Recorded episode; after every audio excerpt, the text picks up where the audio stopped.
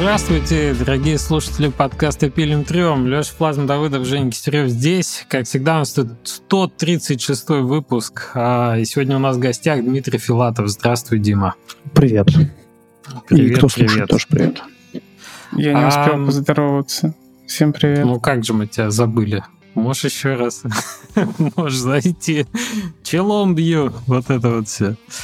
А, очень интересная тема у нас сегодня для разговора. Это акселераторы, которые Дмитрий не так давно анонсировал. А, и вообще Про деньги интересно. поговорим. Все как вы любите. Все денежные вопросы, да. Про папочку, А, да. Звон сначала- монет тут надо добавить, как у Дудя. Да, но сначала припомним э, тех хороших людей, которые помогают подкасту выходить. Это Default, наш кроссплатформенный игровой движок для разработки консольных, ПК и мобильных HTML5 игр. Используйте большую систему плагинов для создания высокопроизводительных игр под все возможные устройства из единой кодобазы и без установки дополнительных инструментов. Присоединяйтесь к дружному сообществу Default уже сегодня. Про него мы часто рассказываем. Правит там Леша Гулев, прекрасный, душевный человек, который всегда рад помочь, ответить на ваши вопросы. Послушайте выпуск с Лешей от сентября прошлого года.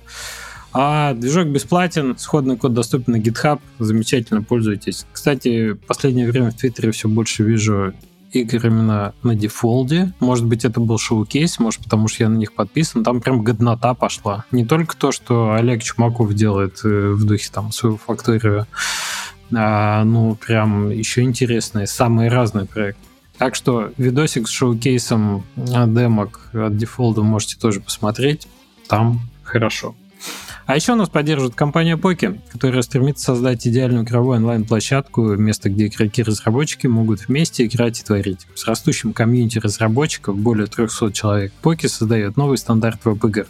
Хотите показать свой проект миллионам игроков или узнать о новейших веб-технологиях? Заходите на developers.poki.com. И если вам нужна интро, менеджеру Поки, пишите мне Telegram, я с удовольствием вам сделаю письмо, представлю вас э, Эдуарду, и он, возможно, рассмотрит, возможно, нет вашу игру. Так что есть и такая возможность, обращайтесь. Поки, наши дружочки, как и дефолт. А, Кстати, Дмитрий, по, поводу- по поводу движков хотел сказать. Э, Вообще в 24 году не парьтесь, на каком движке вы делаете игру. Э? Да, постоянно издатели говорят, типа, делайте на Unity, на Unreal, потому что консоли, сим-релизы и все такое. Увидите в этом году, и в следующем будет вообще гораздо меньше сим-релизов, и всем а на мне тоже кажется, вот это прошла мода, уже, да, уже, да, уже будет меньше гораздо, потому что консоли не так уж и круто себя финансово показывают, а никому не хочется задерживать релизы из-за них там на долгое время, и все это очень долго и сложно. И Да ладно, я- задерживать, усложнять сим-релиз. А если у вас мультиплеерный проект, то сим-релиз вообще жесть.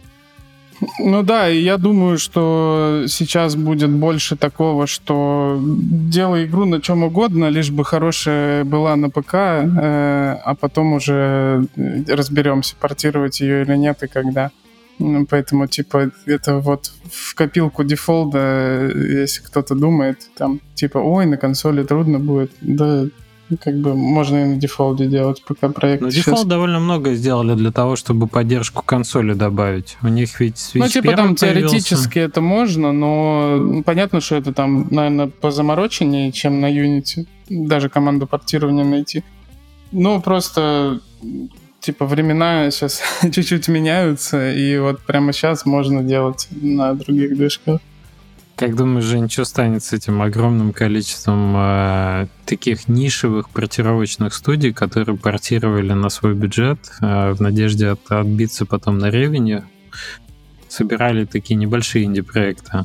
Э, Мне интересно... Ну, вот, они как раз продолжат, наверное, делать, потому что такое вроде э, это вроде таким занимаются поменьше студии. Э, Ну, все еще есть издатели, которые чисто на этом профилируются, потому что, несмотря на это, все-таки на консолях постабильнее рынок, чем на ПК. Просто он, ну, правда, если там выпускаешь игру, сравниваешь, э, там три консоли будут сильно сильно меньше, чем Steam а, как таковой. Вот. Э, а о каких пока, играх ты говоришь, типа по размеру остаются. и э, там, по бюджету? Просто я на самом деле в, в бюджетах AA там или в два с половиной плюс три с половиной плюс года разработки я вижу прям, ну, это стандарт, что сразу закладывают сразу БК и консоль. Угу.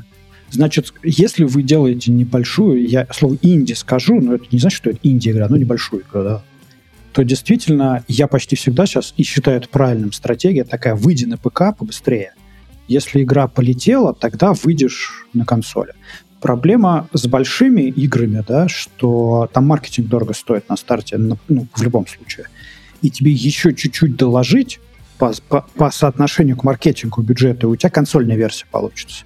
И скорее, mm-hmm. вот, знаешь, плечо маркетингового бюджета и стоимости портирования. Вот когда оно очень большое, тогда то, ну ладно, уж проще сделать, типа там, чем потом еще раз маркетинг, что запускать и что-то собрать. Ну, то есть у них портирование не там, не одну третью, одну четвертую от ну, даже больше, я думаю, занимает, а, может быть, а еще меньше, меньше вернее, да? занимает от маркетингового бюджета, Тогда если она логично, и от стоимости. Да.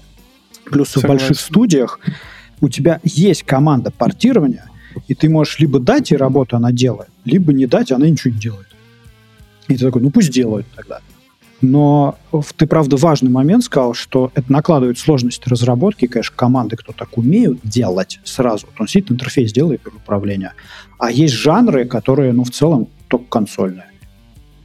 FIFA, нашу считай, ну, план геймпадные, uh-huh. так правильно сказать будет, да, в основном, они только Ну, там. на крупных проектах, наверное, еще в чем особенность, э, что если во время разработки не будет команды портирования, да, участвовать, то потом э, это затянется на какое-то огромное время, потому что, ну, все, что касается оптимизации шейдеров, там гораздо сложнее, э, и, и поэтому они тесты проводят и в течение разработки на консолях, чтобы знать, куда, как, как им куда влезть. Да, я, конечно же, говорю больше о таких... Ну, я так и подумал. Индии, может быть, там, ну, какой, какой-то такой подор... инди подороже, если такую сказать mm-hmm. категорию. Ну, конечно, не там AA, AAA. Я, если честно, мало что там понимаю, потому что не, не работал. Не, я, я так и понял, проектом. что... Да. Ну, важное уточнение, конечно. Дмитрий, нам бы познакомиться А, может, просто поближе. Дима, а то я сразу Дима. начинаю. Ну, тоже на ты. Ну, знаешь, это акселератор. Mm-hmm. Как-то само собой Дмитрий возникает. Mm-hmm. Дим, э, поближе, чтобы познакомиться, скажи, во что ты больше всего любишь играть, смотреть, читать? Так, ну, я игровой наркоман, то есть я, в принципе, могу во что угодно играть, чтобы играть. Знаешь, мне без разницы. Мне надо играть, чтобы там стресс снять, что еще там. Но вот последние пару недель а, вчера прям запустил Helldivers вторые но uh-huh. один. Мы сегодня только с коллегом будем играть, но знаешь, там из уважения к коллегам прошел тутор сразу, чтобы они там на плей-тесте меня не ждали. А один, я еще удовольствия не получил, это игра чисто коопная, но ты заходишь в нее, блин, и они сделали все, чтобы вот если я один, то я не пошел бы с кем-то играть. Что-то сервера не работают, к чужим миссиям меня, блин, не коннектят, я прям расстроился. Фифу играю, подсел опять. Типа, знаешь, такой, спустя 15 лет. Мы The Finals играем с коллегами mm-hmm. иногда. Там тоже только в коопе весело. А, я купил Nintendo Switch OLED домой. У меня сыну 4 с чем-то года, и мы с ним Может, сейчас... это твой первый Switch? Не первый, но, знаешь, с, с сыном в Марио Карт играть, это первый опыт игровой. Это у него первая mm-hmm. компьютерная игра, это Марио Карт, и мы прям с женой, с сыном вообще кайфуем. Это Марио Карт, обалденная игра. Я еще недавно книжку прочитал, где они говорят, что Nintendo избрала такую политику решение о покупке игр и особенно консоли принимает мама. Консоль должна так выглядеть, и игра так должна выглядеть, чтобы мама одобрила. Типа, вообще Потому все, все маркетологи 70-х годов поняли, что надо женщин окучивать, а не мужиков, что все равно, ну, так сказать, а, решение так принимается. В мобильную Лигу Легенд играл, какой там шестой сезон был, дошел до платины или даймонда. Ничего такое, но бросил потом. Просто для меня была ачивка, типа, наш пройти, посмотреть. И скажу так, чем выше поднимаешься в лигах, тем дружелюбнее и проще люди становятся. Прекрасно. Тем больше удовольствия получаешь. Да, да, вообще все молча, все молча просто играют на героев, каких хотят, типа, просто никто ничего. Молодец. Страйк наоборот. Вот тут в лиге так оказалось. Окей. Слушай, а ты про Mario Kart сказала. Ты знаешь, там есть же это из реальной жизни машин, ну, в смысле, реал, mm-hmm. вот, вот настоящие машинки, ты трассу строишь сам, потом ездишь с камерой. Такое ты не пробовал? Нет. Э, я прям видел это, мне хочется, но мне кажется, типа, это совсем так затянет. Вот Марио Карт достаточно, сейчас пусть на велике там гоняет, знаешь, по деревьям лазит пока. Успеет еще вот это все. Я просто сам не пробовал, мне как показалась интересная тема своих там игрушек рассадить ребенку и попробовать. А что там с реальными ними. тачками? Ну, реально машинка, на ней камера. Это подключает все к свечу. Он тебе прокладывает по этой траве. Вернее, трассу прокладываешь ты, но он сам тебе раскидывает монетки, там, бонусы и так далее. У тебя R как бы на экране добавляется. А-а-а. Да, я думаю, это как аттракцион, это прикольно по раз. Но вот когда пришли друзья, я смогу Switch запустить а, а за 5 секунд. куда, в реальный мир или на, на телевизор. На телек. А, там Маш... камера как э, да, включается. Да, да. Ага, прикольно. Вот. Мне кажется, как, аттрак... Знаешь, как аттракцион, разок, да, второй потом ты просто забросишь куда-то на полку и будет неохота доставать. Ну, может быть, да. Есть такое подозрение, что сетапить все это сложно, а потом еще... Окей, интересно. Ну, в общем, Лига Легенд, у тебя там прям э, прогресс. Я думал так. А что-то еще тебя в, вне игровых э, серий радует? Сериалы, может быть, не знаю. Сериалы, ну, радуют, конечно же. Так, да, вспомню, что из последнего мы такого посмотрели вместе. А, ну мы смотрели м, «Планета падальщиков» недавно. Какой-нибудь ну сериал. Даже не а, слышал мне про такое. Мне Леша Тестов про нее рассказывал. Ну, конечно, там э, анимация. Помните, выходил фильм со Скарлетт Йоханссон э, «Призрак доспех»? Вот там каждый кадр можно паузу нажимать, и он классный кадр. Знаешь, Это ты про культовое аниме, которое пересняли со Скарлетт Йоханссон. Да. Вот там типа фильм «Наслаждение для глаз». И здесь вот тоже мультик «Наслаждение для глаз». Во-первых. Во-вторых, он взрослый, и э, мне кажется, я понял основную идею мультика. Это вопрос власти. Кто над кем и чем, там, человек над роботом, человек над природой, робот над человеком.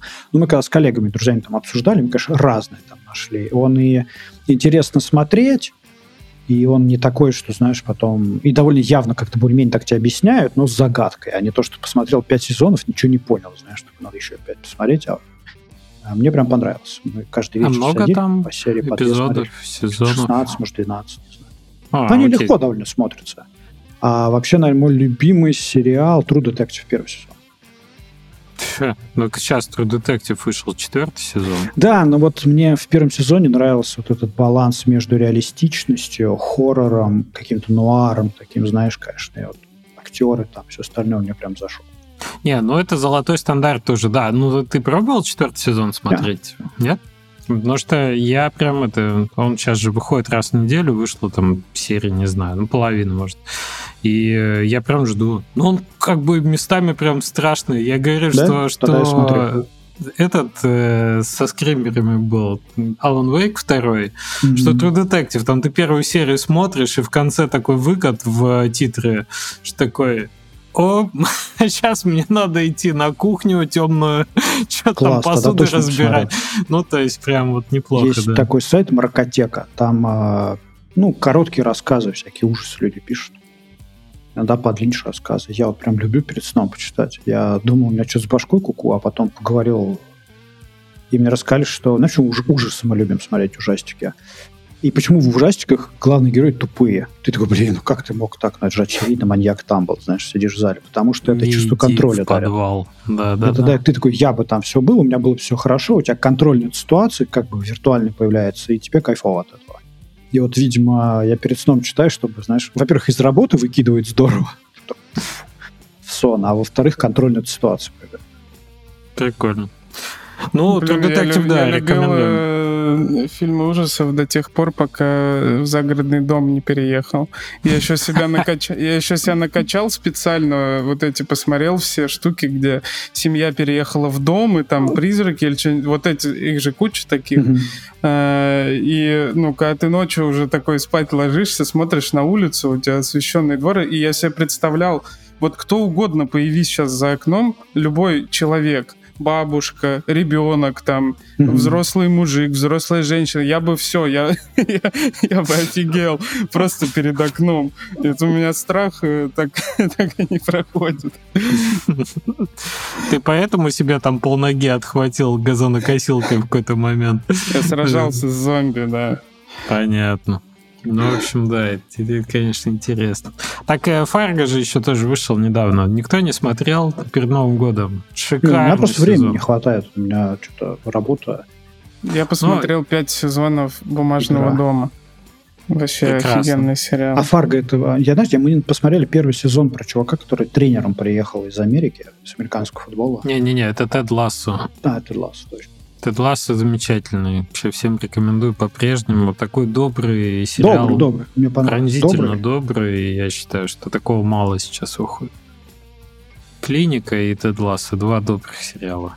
А, мы «Друзья» смотрим иногда вечером. Просто любую а. серию из любого сезона включаем. Можем «Друзья» посмотреть сериал. Угу. Классика. Ну, круто, круто. Жень, может, ты что-то нам порекомендуешь?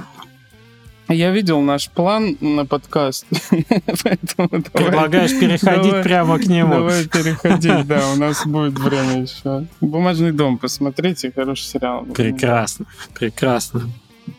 Дим, так случилось, что э, нечасто в нашу новостную ленту попадает новость об открытии Как будто я в этом виноват звучит, как будто я, знаешь, типа виновен. Виновен, не конечно, виновен. Не открывайте виновен. акселератор. Это однозначно один из виновников такой новости, которая появилась, и нам захотелось э, сразу пообщаться с тобой, потому что, во-первых, интересно, почему, ну, как бы, как возникла такая идея. А, ну и все подробности Особенно в 2024 году, когда все наоборот закрывается, срезается. Тут вот, э, хорошо, как мы затронули тему. Давай чуть-чуть бэкграунда. Кто ты и как ты попал вообще в точку, где ты сейчас? Значит, мне 36 лет, я 1 метр 87 килограмм 100 метр, метр 87 и 100 килограмм. Прекрасно. Я должен был в авиационном, скажем, работать отрасли, но там один денек задержался, и когда настоящую зарплату сказали, а не то, что обещали, я такой, в смысле, вы же говорили там 30, а здесь вообще 24, это даже только на еду и автобус там. Ну, сынок, это поработай лет 40, знаешь. А кушать хотелось. И у меня всегда мечта была в игры попасть. Но в нулевых, короче, казалось нереальным. Я хоть из Подмосковья, Москва рядом, ну, смотри, я даже куда, что, как, игры, ничего не знаешь. И вот потихонечку я там в IT пошел, но в игры всегда хотелось. И как только появилась возможность там полуподвальную аутсорс-студию, знаешь, я туда метнулся, веб-игры, еще что-то. И вот потихонечку-потихонечку компании крупнее и круче. И что-то в 2012 году, что ли, в 2013 я попал в Wargaming в Минске. Меня позвали работать. Я, конечно, согласился. Я приехал туда, поработал там. А, потом меня позвали My Games, тогда еще игры Mail.ru в Москву вернуться. Там интересная история, причем за два месяца до этого оффера я написал в Фейсбуке так. Я не удалил, кстати.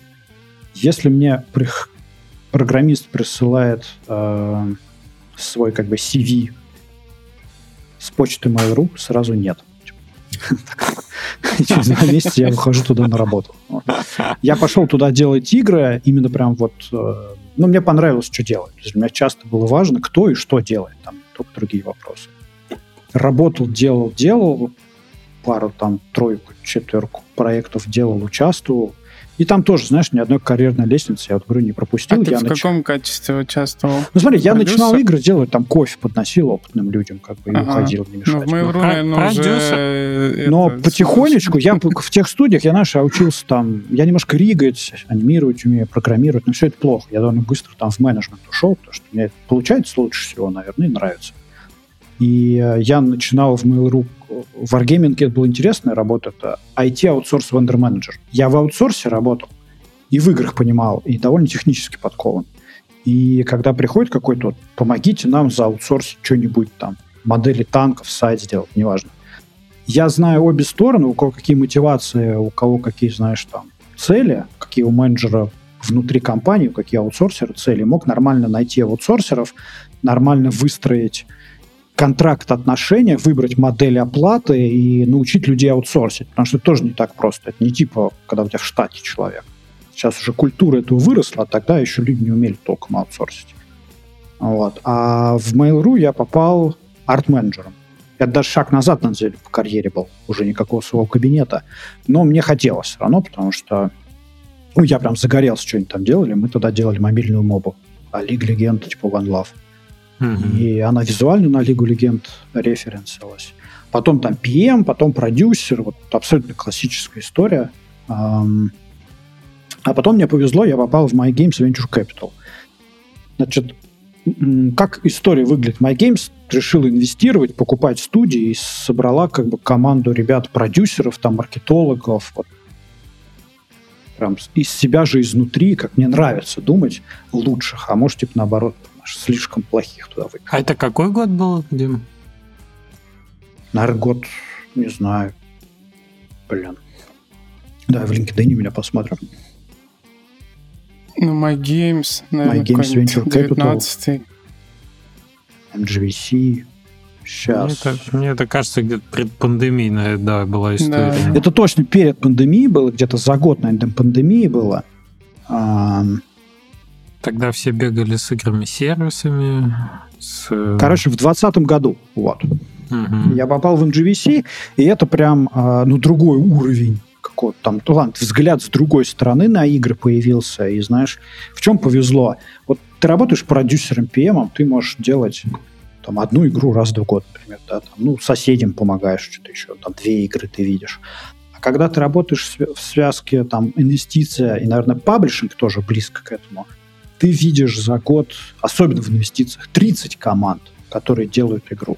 И ты видишь, у кого получается, у кого нет. И можешь какие-то, знаешь, сопоставить, что общего было, вот, а, что не общего, какие общие у всех ошибки были, у кого не получилось. И это тебя бустит здорово. Единственное, работая года три в такой штуке, надо снова уходить, что-то поделать. Uh-huh. Потому что у тебя экспертиза немножко... Ну, ты такой от конкретики ставь цифру 8 и жми Enter. Переходишь к совету. Хорошо делай, плохо не делай. Да, Мне тогда да, так да. показалось в какой-то момент, и я уходил делать консольную синглплеер игру, PC-консольную. Почему? Знаешь, как в перчатке Таноса, чтобы все типы игр у меня были в портфолио. Вот.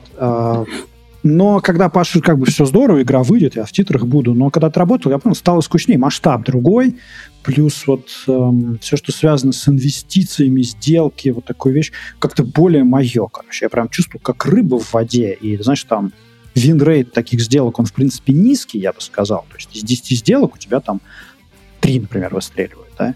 Но Ты у меня был хороший там, процент. Ну да, я там, но у меня был чуть выше рынка, я бы сказал, да. Угу. И я вернулся, меня позвала Xolo, Xolo funding делать. Я пошел туда, именно акселератор делать. А потом в какой-то момент, э, как тут появилась возможность свое сделать, так звучит, как будто я квартиру продал, конечно, нет, там есть инвестора, все остальное, но тем не менее какое-то типа свое, кофаундер, все дела. И стрёмно, вот как ты сказал, и год такой, да и вообще страшно, знаешь. А, ну, подумали такие, ну а что нет? Вот давай. Вроде делать работу-то умеем, разбираемся, работаем много, работаем хорошо. Знаешь, как игру делаешь, вот ты хорошо сделал игру, там еще нужно, чтобы звезды сошлись все-таки немножко. Но главное, мы увидели, не то что я, мы, многие на рынке увидели такую проблему, сейчас скажу. Три года назад тебе давали, ты пришел с PDF с Excel, тебе дали денег. Игры поперли, ковид вообще там бум, а другие отрасли падают, люди с большими деньгами куда-то их пихнуть хотят. Тут вообще ажиотаж, всем на все дают, какие-то оценки нереальные были. И тогда было деньги легко получить. Много новых фондов появилось. Вот у InvestGame вышел отчет вчера про 23 год в сравнении с 22 21 20 Появилось 30 новых фондов ранних стадий. Это много для игр. Но культура инвестирования, понимание, как это работает, она только шла. Там еще, помните, такой Web3, типа вот эта вся история была тоже, которая кто-то разделял, кто-то не разделял эти вещи. И, короче, что случилось за два года? Большинство, много инвестиций как бы были профуканы. И много ожиданий были профуканы, потому что давали по высоким оценкам, которые нереальны было.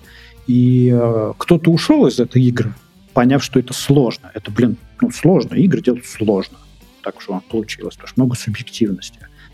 А те, кто остались, они повысили как бы свои, знаешь, вот due процедуру, и у них отбор как бы жестче стал. Они поняли, что просто на PDF-ку вообще ничего не знать, что они там рассказывали. Сделать-то смогут, покажите демку хотя бы. Вот ты уже теперь демку должен принести. А еще ты показываешь демку, тебе говорят, все круто, но у вас арт как бы выглядит фигово. Да-да, но мы сделаем круто. А вот вы наймите артовика и сделайте уже первый круто. То есть вот набор как бы на что дают, он резко mm-hmm. вырос, поднялся сейчас. И появился такой, знаешь, долина смерти, гэп такой. Вот VC паблишеры, стратеги здесь, разработчики здесь, и раньше они были вот вместе. А сейчас между ними пропасть появилась. Почему важный момент? Вот в InvestGame в отчете, возможно, лучшие отчеты в индустрии. А, там, значит, такой момент видно. Количество сделок и объем сделок в 2023 году вернулся на уровень 2020 года, до ковидных времен. А количество фондов-то выросло, помните, я говорю, плюс 30. И mm-hmm. как бы логично количество сделок должно вырасти, и объем, но не выросло. Почему? Критерии жестче стали. Давать стали по более жестким критериям. И войти как бы обычном вот мире, там как, тебе мама гараж дала, папа там 20 тысяч долларов дал, потом у тебя там инкубатор какой-нибудь, ангелы, там вот целая экосистема построена. Вы поняли, да? Все есть для того. А в играх такого не было, это все молодое, новое. И вот одни хотят денег дать, а вторые хотят взять. Но уже на энтузиазме не могут дойти до той стадии, где сейчас дают деньги. Просто не могут. Угу. Кто-то должен помочь. Типа кто? Акселератор. Тут важный момент, мы сейчас поговорим сегодня про настоящий акселератор, кто себя называет акселератором, и, а на самом деле инкубатором по факту. И мы провели коридорки, кастевы, поговорили со всеми. Плюс мы сами, как бы вот разработчики, паблишили, мы не, типа не арбузы продавали вчера, знаешь. А, и набор услуг составили – который, на мой взгляд, так хорошо... Почему у нас много заявок пошло? Видно, попали в цель, да? Потому что мы даем то, что действительно нужно разработчику, инвестору, а не то, что нужно создателю акселератора. Ну, например, много акселераторов есть по всех странах мира, у которых KPI какие-то там, а, чтобы вот здание, институт построили, чтобы там тусовки какие-нибудь были. Ну, то есть они что-то делают, предлагают тебе офис там прийти можно, какой-то еще что-то. Они не акселератор да, у них там цель инкубатор другая. Странные, короче, организации, которые не Слушай, то дают, а... то, что нужно. Ага. Да. Я, может быть, э, не очень разбираюсь в теме, но инкубатор и акселератор, они предметно чем отличаются? Хорошо, что ты задал этот вопрос. Значит, смотри, а, я на плохо с не начинать, но так проще будет. Наш акселератор не учит тебя делать игры, потому что за полгода никого нельзя научить делать хорошие игры. Mm-hmm. А команду, чтобы она еще умела как команда работать, и в команды, ну просто не, кто, любой, кто пообещает, лжец. Типа, ну нельзя за полгода. Эта команда уже должна уметь делать игры, чтобы сделать игру. Акселератор, он типа на педаль газа помогает нажать тем, кто, возможно, и так к успеху пришел бы, но позже. А инкубатор как раз, он тебе закрывает те моменты и скиллы, софты, которые нужны, чтобы прийти к успеху. Без них ты не придешь. Например, неважно, какой ты разработчик, тебе надо в команде уметь работать. Тебе нужна команда вообще. Тебе нужно, в принципе, какой-то проект выпустить. Даже гиперкэш, сам простую игру, одна концепция. До релиз вышла, и кто-то поиграл в твою игру, чтобы пройти полный цикл разработки разок. Вот кто проходил полный цикл, там они прям на уровень куда-то вперед улетают всегда. Знаешь, такие моменты. Да, да. Между теми, кто нет. И вот инкубатор, его задача, на мой взгляд, это именно дать возможность пройти первый, пусть и не успешный, но быстрый цикл разработки какой-нибудь игры. Угу. Да? Но есть как бы второй путь еще, это когда вы уже работаете в какой-нибудь студии, и, э, ну, там, по вечерам что-то с коллегами пилите-пилите и думать, может, свое попробовать. Да, вот как Dark and Darkness сделали. Mm-hmm. И э, в чем еще момент? Делать игры, игру, и делать студию, которая делает игры, разные вещи. И вот этот навык научиться делать не игру, а делать бизнес, который делает игры, вот набор skill ов, mindset и понимания, это то, что должен помочь тебе сделать акселератор. Где-то сам, потому что сейчас это надо просто быстрее самим сделать, а где-то тебя научить и голову тебе перестроить. Типа, кто точно не придет к успеху? Те, кто делают игру мечты. Может, придут, может, нет. Но подход не бизнесовый. Его нельзя повторить. Типа, знаешь, как вот когда говорят «Индия» от слова «выразить душу». Может ли такая игра стать популярной? Конечно, может. Мы же примеры знаем. Можно ли на поток такой производства игр поставить и как-то, знаешь, управляя рисками, увеличить шансы на успех? Вообще нельзя. То есть ты же себя там самовыражаешь. То есть акселератор — это про бизнес, про сделать классную, крутую игру, которая заработает денег. Вот про эту штуку.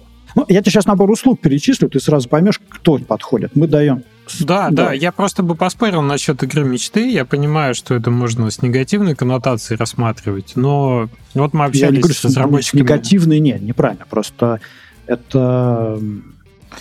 Ну, знаешь, ну, короче, когда люди летают нет рычагов повлиять немножко. на успех. Да не, у него, да. у него, может, игра классная. Вот он придумал классную игру, делает ее. Просто в какой-то момент, когда им нужно будет немножко пивот сделать, потому что вот что-то, вот аудитория другого еще ждет, он не будет этого делать. Ему в игре это не нужно. Он игру для себя mm-hmm. делает. Можно ли такие игры делать? Да кто вам может запретить вообще? Можно ли к успеху прийти? Конечно, можно. Мы же знаем такие истории успеха, да? Ну, Но ты вот тут у тебя нет... противопостав... противопоставляешь, ну... получается, творчество и бизнес. Что если творчество в, а, во главе угла, тогда сложно бизнесовыми как бы вещами Ну, это общаться. баланс должен быть, баланс. И перекос в любую из этих сторон, он критично опасен. Я знаешь, как говорю, что если игру начинают делать только маркетологи, то ничего хорошего не получается. Если ну, начинают игру делать только фанат этой игры, то тоже ничего хорошего не получается. Это баланс. Но я скорее про то, каким людям мы можем помочь. Если вы делаете игру мечты, мне нечем помочь. И меня нет рычагов вам помощи никаких.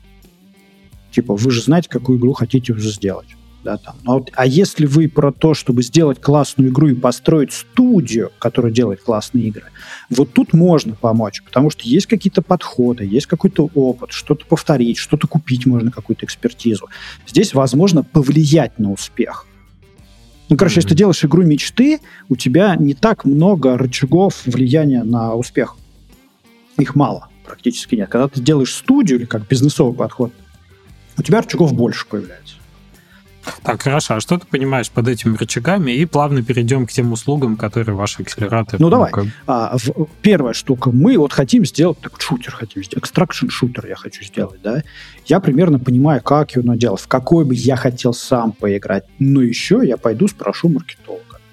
А что на рынке люди uh-huh. делают? А у кого что получилось? А у кого что не получилось? Да, вот, вот этот момент. На каких платформах выходить нет. А еще я делаю свою игру, мне нравился Unity, я работаю с Unity. А тут вопрос, а у нас вот требования от рынка, там, high quality графика, а ее на чем можно сделать? А что сколько стоит? Да, вот про такой этот момент. А еще, а, а где команда будет работать? А вот если игра выстрелит, у нас точно там все в контрактах написано, что все студии принадлежит. Ну, десятки вопросов таких, да, mm-hmm. которые нужно разбирать. Все, Просто... я немножко понял. Если я правильно вот сейчас вник в твою концепцию, чем игра мечты в таком случае, э, почему вам не по пути? Потому что человек для себя, делая игру мечты, решил, что он будет делать там мобу про розовых пони Все, да. и на GameMaker е. Почему? Потому что я это хочу. Ну, ему и... так хочется. Ему это да. приносит удовольствие именно это. Может, ничего не хочет. Он и даже типа выпустит попытка... и может угу. взлететь. И игра много заработает. Но если этот подход он попытается повторить, второй раз получается редко уже, потому что тут звезды сошлись. А когда мы говорим про бизнес, это что-то про повторяемость успеха, про выводы ну, и да. так далее, и так далее. Игры, но оба подхода, они не плохие, не хорошие. Просто нельзя инструменты одного и там использовать, делая по другой дорожке. Вот миксовать нельзя, никак не получится. Ну, и... Хорошо. Понимаю, понимаю. И мы, кстати, с Женей часто разговариваем на тему, особенно в наших парных выпусках, на тему того, как... Э, ну, это больше про бизнесовый, да, наверное, подход к построению студии, чем студия как процесс не по, по череды проектов отличается просто от одного, и как тебе надо выстраивать эту траекторию наращивания там, мощностей, да, экспертизы внутри студии, каких-то IP выращивания и так далее. Что это, в общем-то, довольно сложный стратегический стратегический уровень, не тактический уже. Ну, получается, а, игра мечты в этой терминологии э, это абсолютно бескомпромиссный подход к разработке своей ну, игры да. в надежде только на свой гений. То есть, когда, когда ты абсолютно уверен в том, что ты гениальный разработчик, ты не готов учиться вокруг у других людей, спрашивать, как тебе лучше повернуть игру в, в эту сторону или в эту, или как ее спозиционировать на рынке, а ты ну, просто ну, скорее, ты твоя знаешь, идея, что хочешь сделать, да, и она все, считается и, и полностью готовой, и ты не готов в нее вносить изменения. А учиться-то люди готовы. Вряд ли угу. сделаешь игру какую-нибудь сам, не готов, будучи готов учиться. Но твой вижен финального продукта, он у тебя сформирован, ты не готов ничего менять, и этот вижен важнее всего, важнее срок, важнее бюджет, важнее платформы, важнее, что там игроки хотели, важнее всего твой вижен. Ты именно это хочешь сделать. Это хорошо. И в команде в целом люди такие всегда нужны. Типа, кто знает, то, что соберутся 30 человек, никто не знает, какую игру он хочет сделать. Ну, многие люди просто приходят там не знаю, нет такой. Нужен кто-то, кто давай вот это, что там, вот какой-то такой. Но это должен быть баланс всегда, понимаешь? Как вот арт-менеджер с арт-директором работают, они в балансе должны быть. Знаешь, друг друга поддерживать. Ну, скелет в теле должен быть, безусловно. Mm-hmm. Если все будет твердо, это будет камень, который никогда не двинется никуда, но скелет точно должен быть, иначе без вижена куда двигаться. Слушай, а так э, ближе к тем вещам, в которых акселератор может помочь тогда mm. студии. Значит, мы даем 100 тысяч долларов инвестиций. Это мало, чтобы сделать игру. Да, там бизнесовая. Это, да, но это до, достаточно, по нашим оценкам, на 3-6 месяцев бернрейта, за которые можно сделать и улучшить ваш текущий прототип демко, сделать какой-то 30-40 секундный трейлер для инвесторов-паблишеров, вместе с нами помочь вот вашу концепцию, идею, текущий питчдек обернуть в правильные слова и правильно объяснять, потому что частая проблема у людей крутая идея, смотришь питчдек, ничего не понятно, звонишь, и они рассказывают такое, а, вот что вы хотели, знаешь.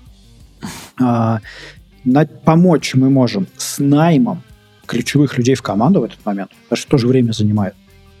Мы можем помочь с открытием юрлица с банковскими счетами, с бизнес-ревью вашей идеи, с продуктовым ревью. И не просто типа там понравилось, не понравилось, а прям конкретных людей привлечь, кто нечто похожее, может быть, делал, каких-то там суперэкспертов, которые конкретные советы вам дадут. И вместе с вами эм, мы спустя там по, по готовности начнем ходить к паблишерам, к инвесторам.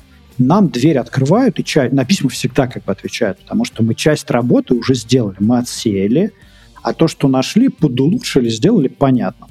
И от нас всегда рады посмотреть какой-то, о, прикольно, у нас там четенькая папочка, знаешь, все структурненько, все понятно, и, скорее всего, проект какой-нибудь интересненький.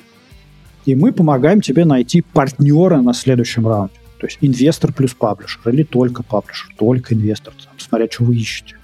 И чтобы следующие раунды смус как бы прошли, знаешь, все четенько, потому что мы уже 100 тысяч дали, мы с тобой в одной лодке сидим. И поэтому мы заинтересованы вместе с тобой в развитии твоей там студии и успехе игры. Как-то так примерно. Понял. Это а, получается но... как а, ангельские, но экспертные инвестиции, да? Ну, то есть это, это же в форме инвестиций типа, в компанию. в чем ангел? Ангел даст денег, и он тебе в целом сам, может быть, сможет как-то помочь, но у него нет бэк-офиса. Угу. А вот найм людей, он много времени отъедает. Просто много. Я открытие юрлица в какой-нибудь там где-нибудь, неважно где, с банковским счетом, много времени отъедает. А еще надо игру делать. А еще если ты сам пойдешь делать, ты, конечно, сделаешь и наймешь человека, только ошибешься сначала раз 6-8. А зачем? Типа, если тебе сразу скажут, как минимум, как не надо делать. Вот наше преимущество, мы, может, мы не всегда знаем, как надо делать. Редко. Да.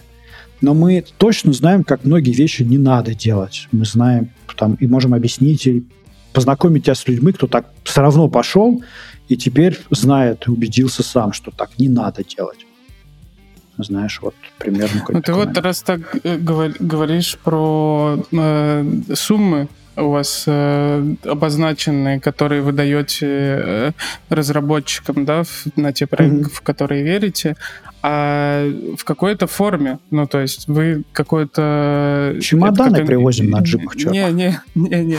Заби... забираете-то? Чё, как, как, Все берем, в чем вас, душу, ваш бизнес? дом. Да нет, мы берем equity в компании, долю. Ну, это, наверное, что-то в районе там 10% должно быть, да? Не сильно ну, большой процент, чтобы Я бы сказал так, оставлять. 10, наверное, возможно, но это какой-то супер верхний предел. На самом деле обычно меньше. Mm-hmm. Почему? Mm-hmm. Если мы типа Excel открыли бы поиграли бы, и сказали бы, вот если мы, мы например, уговорили взять 60% за 100 тысяч, там, развели, ну окей, придет следующий раунд придет инвестор и говорит, я готов дать миллион на эту игру, а что я получу? А мы такие, ну у нас 60%, у фаундеров 30, тебе 10. Да, да, такой, да, да, да. Сорян, типа расход. И мы как бы раунд не можем сделать. Мы дали 100 тысяч и ничего сделать не можем. Мы все расходимся. То есть ну, у нас первая мотивация как бы... вы зарабатываете в тот момент, когда студия да, продастся. Да. Ну, когда а, что-то случится, какая-то ситуация, студия начнет развиваться ну, на продаже. Или ну, смотри, следующий раунд, когда придет инвестор, еще важный момент. Мы, в чем проблема? Мы, может быть, меньше можем взять, то не так сильно развести. И там на миллион инвестор не так сильно развел. А фаундеры поняли через год, смотрят свой P&L, блин, а они заработают примерно как в найме. А нафига вся эта катавасия нужна, если он может в найм пойти без головника? То есть мотивация пропадет это делать. И мы опять Конечно. встрали. Поэтому вот когда мы говорим про процент, тут вот там довольно можно высчитать типа этот вот, сколько, чтобы и раунд был, и мотивация была. Вот этим определяются параметры, а не желание там сколько-то взять. А конечно, когда конечно. мы заработаем, следующий раунд после нас, он, вот я прям уверен на 100%, почти всегда, нам экзита еще не будет, потому что там нужны деньги на игру сделать. А вот через раунд Возможно, да. Mm-hmm. И это вот недостаток я, этой модели. Я вот, я вот это и хотел э, уточнить, да. наверное, для тех, кто слушает, что вы, наверное, чекаете мировоззрение там фаундеров на то, что они в итоге хотят привлекать дальше инвестиции. Ну, конечно, мы с ними какой-то план в итоге, прорабатываем. В итоге студию, Нет, ну потому ну, что продать? Просто ты сказал, мы привлечем там, например, следующий раунд инвестиций, или только паблишерская сделка нужна людям. Но если только паблишерская сделка, вот я здесь просто не понимаю, ну, то есть люди, получается, не идут по пути привлечения Смотри, дальнейших инвестиций. Да, как вы дивиденды приведете... есть. есть дивиденды. А, дивиденды. Второе, что ты привлек паблишер... Какой... Почему паблишер может быть выгоднее привлечь, да? Потому что вместе с паблишером придет там больше экспертизы, и он на себя маркетинговый бюджет возьмет. И студия сможет фокусироваться на разработке и построении команды разработки сейчас. А вот следующую игру, вторую часть, она попробует сама издать. Или этот паблишер будет наш какой-то партнерский паблишер, например, да, с которым мы там что-то еще там как-то говоримся. Но в целом все в голову строится так, как бизнесу выгоднее, что команда хочет. Тут вот смотри, важный момент. Я, если... я фактор дивидендов mm-hmm. не учел в этом вопросе. Просто у меня было в голове, что вы зарабатываете только на эксите, а ну как бы тогда все понятно. Эм, значит, вот паблишер-инвестор что-то дали. Через три года, четыре они там заработали, например, да, там игра. А мы на год, на полтора, на два раньше. Так. То есть мы раньше входим, у нас просто рисков больше. Поэтому mm-hmm. нам как бы рисков больше, мы как бы и реварды больше берем, opportunity. То есть, если это на следующем раунде кто-то 100 тысяч даст, он может вообще там 0,6% получить, потому что там уже ого, какая игра. Да, а мы на раннем раз... Но в целом, да, ты все правильно понял. Мы находим эти hidden джемы, знаешь, типа, помогаем им. И 100 тысяч наши иногда есть ситуация, когда людям 100 тысяч не, не нужны. И у них есть деньги. 100 тысяч, во-первых, для чего? Доказательство наше, что мы с вами в одну лодку садимся и теперь вместе гребем.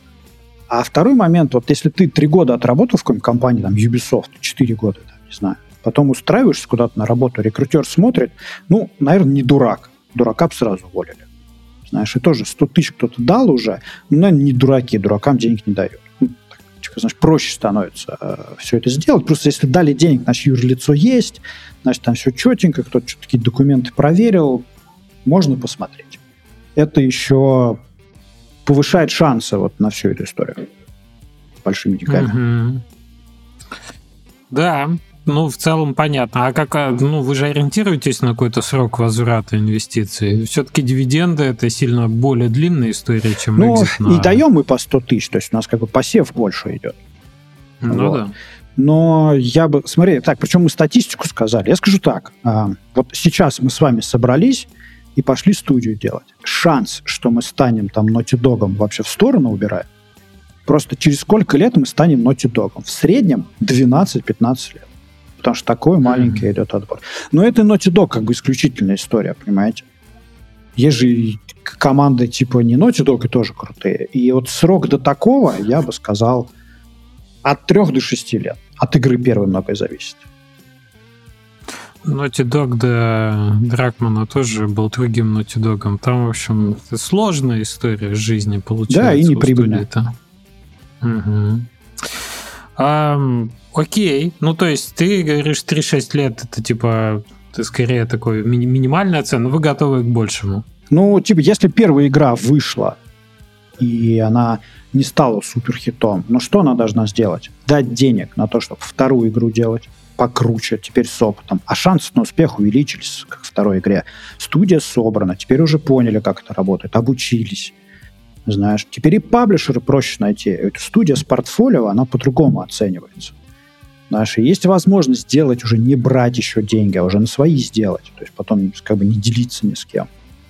Вот. А оно в целом должно как бы эту штуку все выстрелить. Это хорошо, как после первой игры есть возможность сделать на своей. Я хочу сказать, что процент таких э, Вот видишь, как мы перешли. Мы ни разу не поговорили, а должен ли на платформере там Last Pixel быть для прыжка или не должен быть. Мы вообще так про бизнес с вами говорим.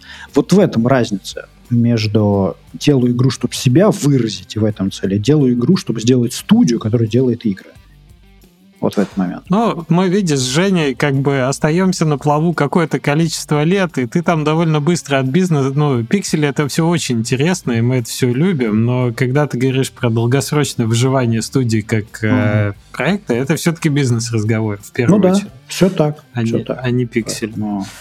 А, хорошо. А, ну вот ты говоришь, это долгосрочная инвестиция. Это широкий посев. А какой объем, какой скоуп посева-то? Как много вы ищете команд в итоге на то, чтобы сказать, окей, мы набрали? Ну, я хотел бы делать в год там 6 сделок хороших, например.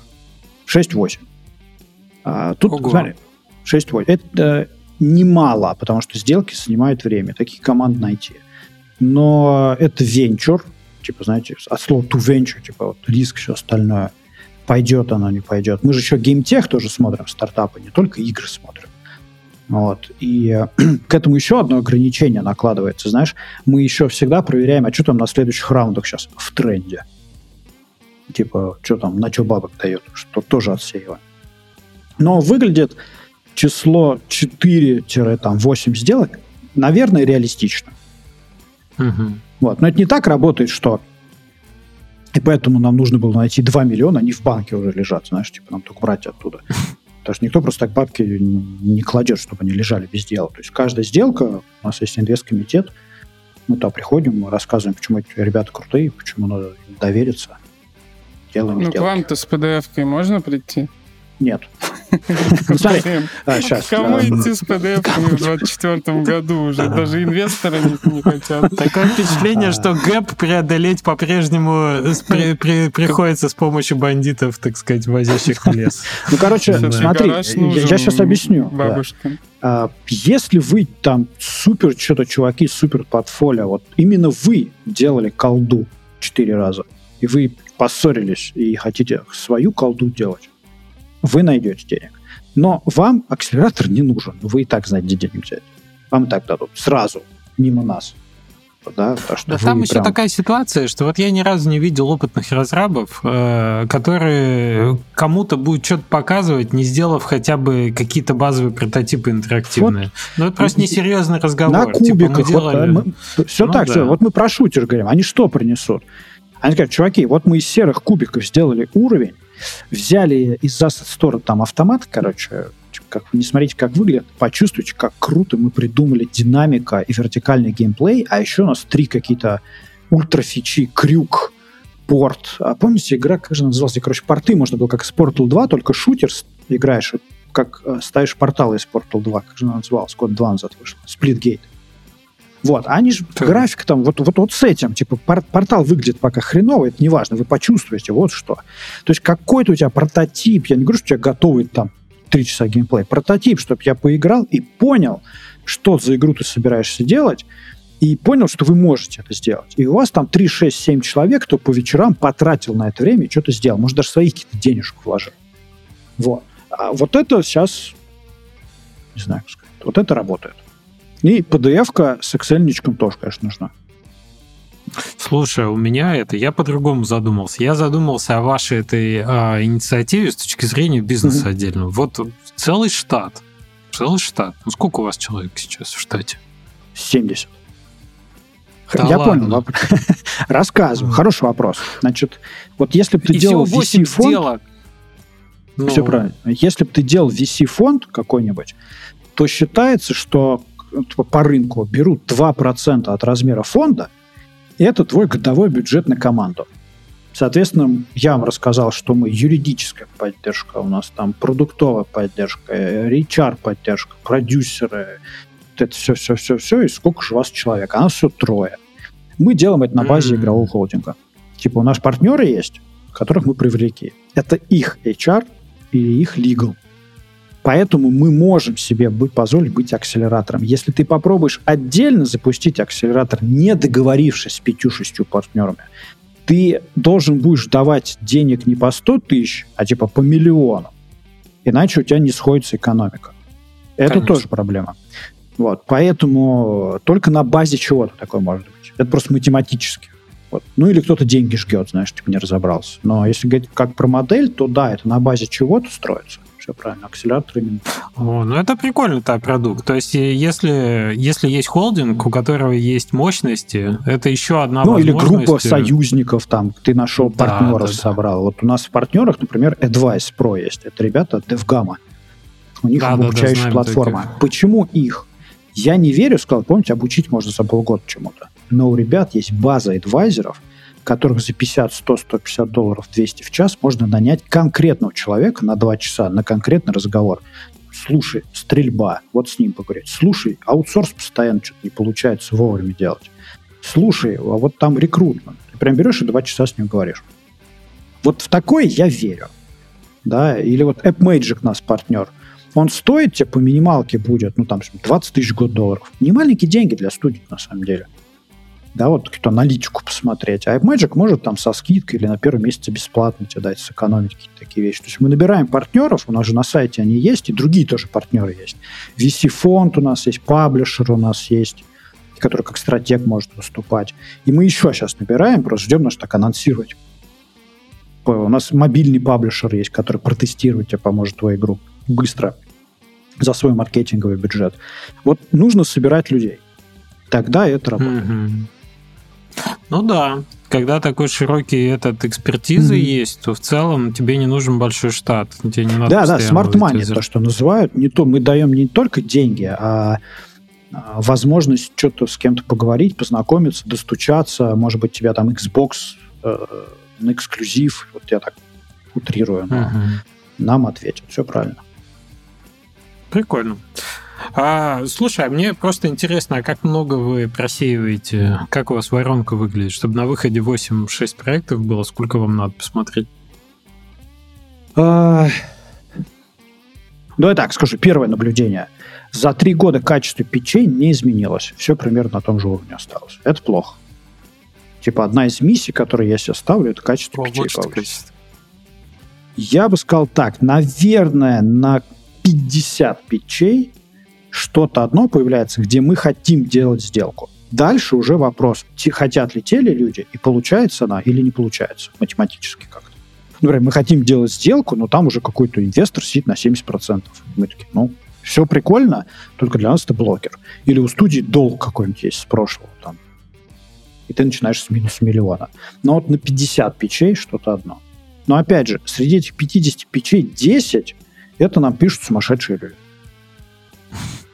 Они пишут спортлото, пишут нам, они в принципе просто пишут. Да, там. 10 э, люди просто там, ну, видно им еще рано, им инкубатор нужен. То есть не думают, что там 50 хороших печей, ты один выбираешь. Печей тоже так немного, и подходящих нам. Некоторые пишут, я с ними общаюсь, говорят, ребят, классная идея, все здорово. Игра классная, команда классная, только вам акселератор э, как бы не нужен, и инвестор вам не нужен. Просто вам нужен там паблишер, например, и знакомлю с паблишером сразу. Еще что-то. То есть иногда мы просто не нужны. Что мы дать можем? Или у них там, знаешь, если это издание и команда, то у них там бернрейты космос какие-нибудь, или там из Америки, и наши 100 тысяч просто с утра сгорят в офисе. И мы ничем помочь mm-hmm. не можем. А контакты у них у самих есть. Им сразу там стратег-инвестор какой-нибудь. Много причин, почему нет. Но вот на 50, наверное, одна появляется, где прям... А когда ты говоришь э, хороших печей, то, что качество печей не улучшается, ты имеешь в виду качество оформления питча или mm. в общем пич типа с привлекательностью идеи и всем таким? Я бы ну, сказал, не могут объяснить, что же они делают и что нужно. Ага. Вот говорю, я это ж, как бы я постоянно это говорю, но в каждом пятом пече я вижу скриншоты инвентаря, которые они делают. А они все одинаковые. Но они гордятся.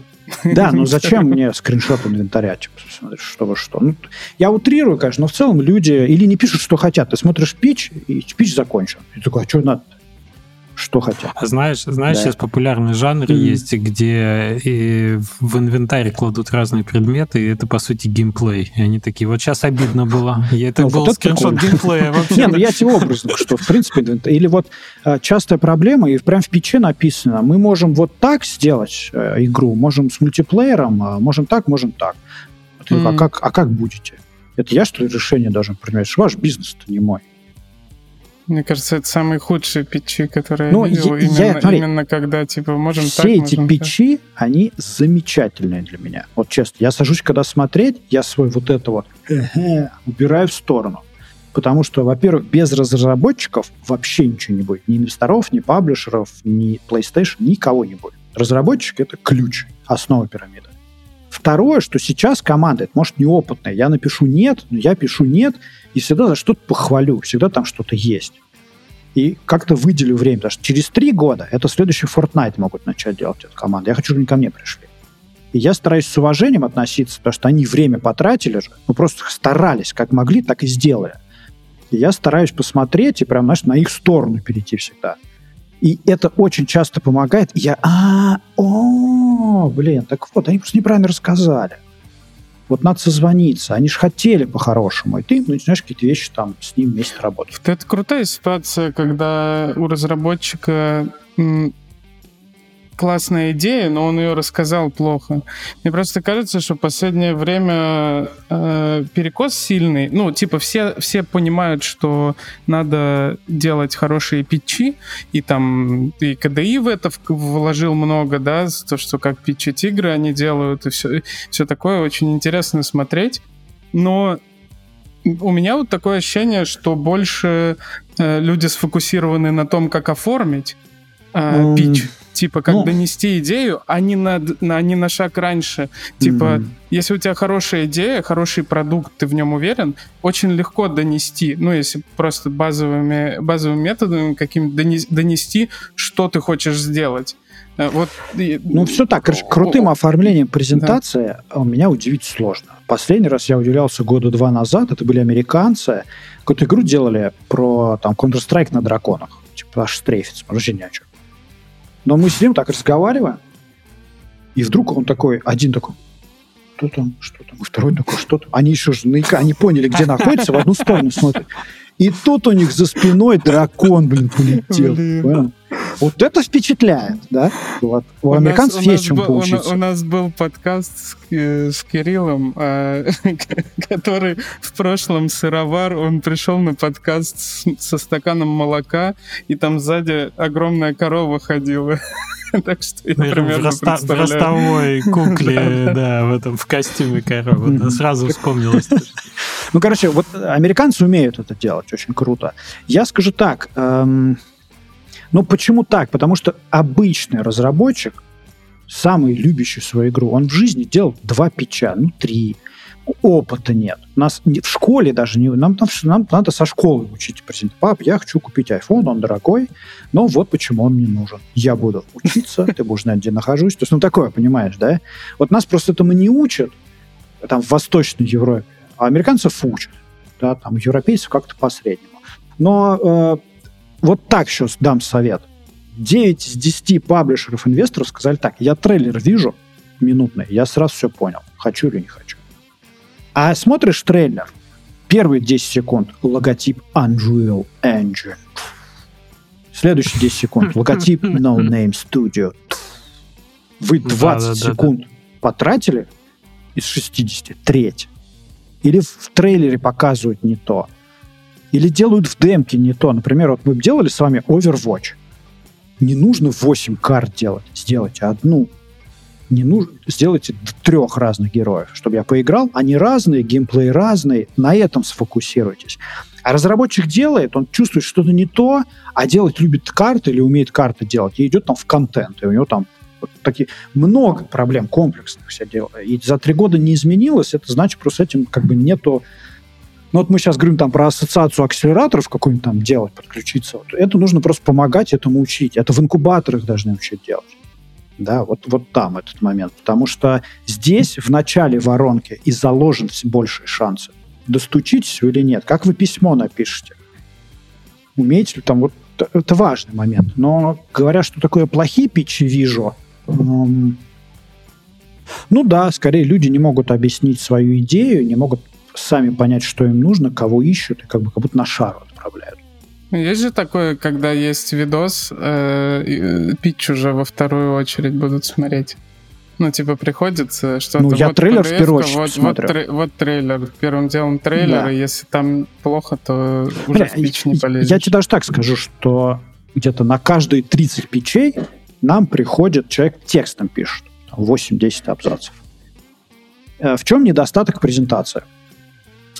Презентация не работает без того, кто ее презентует. Презентацию не читают, ее же смотрят и слушают. А вот формат э, white paper, да, его почитать можно. И я знаю уже несколько инвесторов, которые перешли внутри себя, больше не делают, типа, investment, не делают презентацию, а делают investment summary, то есть white paper. И мы это так делаем, потому что это лучше работает.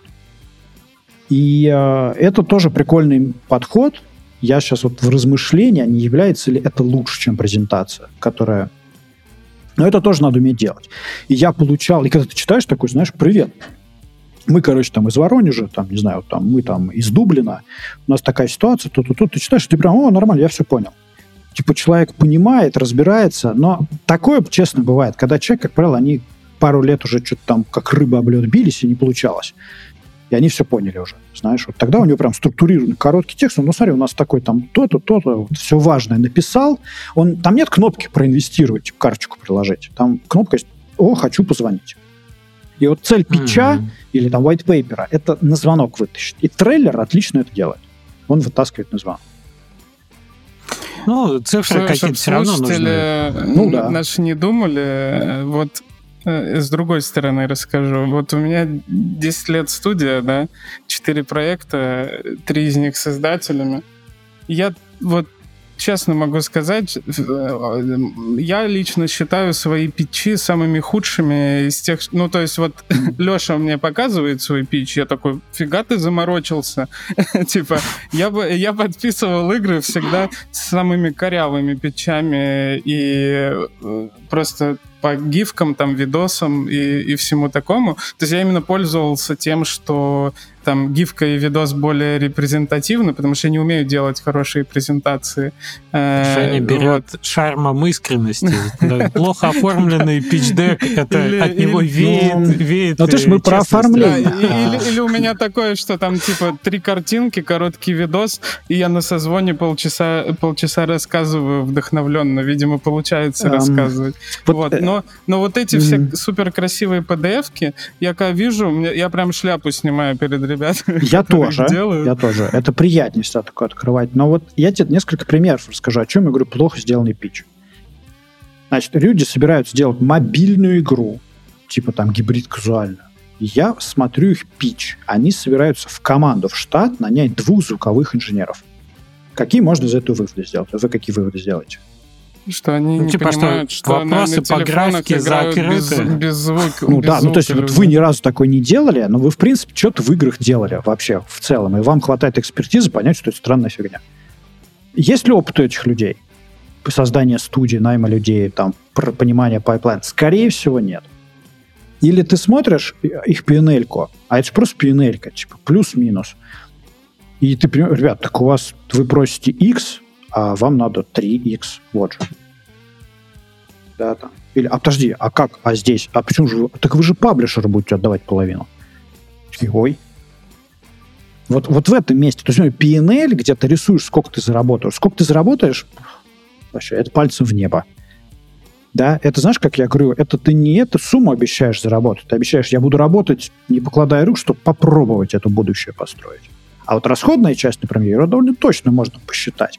И там многое видно становится о мышлении человека, об его опыте, о его внимании к деталям. Он студию людей собирается занимать, а люди будут ипотеки себе брать. Блин, ответственность. И в пиче ты читаешь пич какой-нибудь, вот, и там типа классика сейчас, значит, из Ньюзу скриншот, рынок игр 200 миллиардов. В том году был 190 миллиардов. Мы делаем игру, мы заработаем много денег. То есть, типа, вот на кого это рассчитано?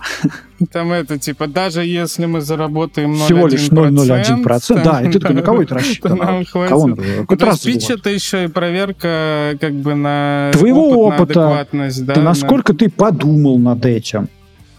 Да. Угу. А, тебя почелленджить можно, что-то спросить. А почему ты тут зарплату написал 500 долларов ты собираешься C-Sharp программисту middle платить? То есть здесь можно на HeadHunter же зайти и посмотреть, потому что когда делаешь не игру, а студию, которая делает игры, у тебя задач становится много, а задач, где ты, а, ну это я знаю, как делать, не так часто бывает. У тебя всегда что-то новенькое подкидывают. И я вот такой пример говорю, в офисе трубу с говном прорвало, реальная история. У SEO в студии. Вот в этот день он игры вообще не делал. И в следующий день он игры не делал. Он неделю их не делал. Он говно разбирался, как сто лет типа, убрать в офис. Это, это не тоже на релизе ли было? Что знакомая история какая-то. Не на релизе ли было, нет? Типа случайно комментарий открыли, знаешь. Не, ну, или ты смотришь всего один фаундер. И не ну, выйти. Одному тяжело. И экспертиз не хватит. Физически, блин, тяжело, да, там, ну, какие-то такие моменты. Или ты понимаешь, что люди хотят на зарплате заработать, на самом деле. Много нюансов, которые, говорю, качество печей, то есть люди не посмотрели еще раз, не взяли свой пич, не сходили, Серег, посмотри, мам, посмотри. Знаешь, такая есть книга, там, что если ты не можешь что-то маме объяснить, то ты в этом не разбираешься. Не помню, как она называется, но такая мысль была. Если ты просто не можешь что-то рассказать, ты в этом не разбираешься. Вот покажи коллегам, позови. А как делают круто ребята? Они говорят, Дим, у нас припитчинг. Типа, что это такое? Давай мы тебе просто покажем, вот что сейчас про это думаешь. У нас демка скоро будет, мы тебе пришлем, но посмотреть можешь сейчас фидбэк дать. Они как бы заранее узнали, что я хочу.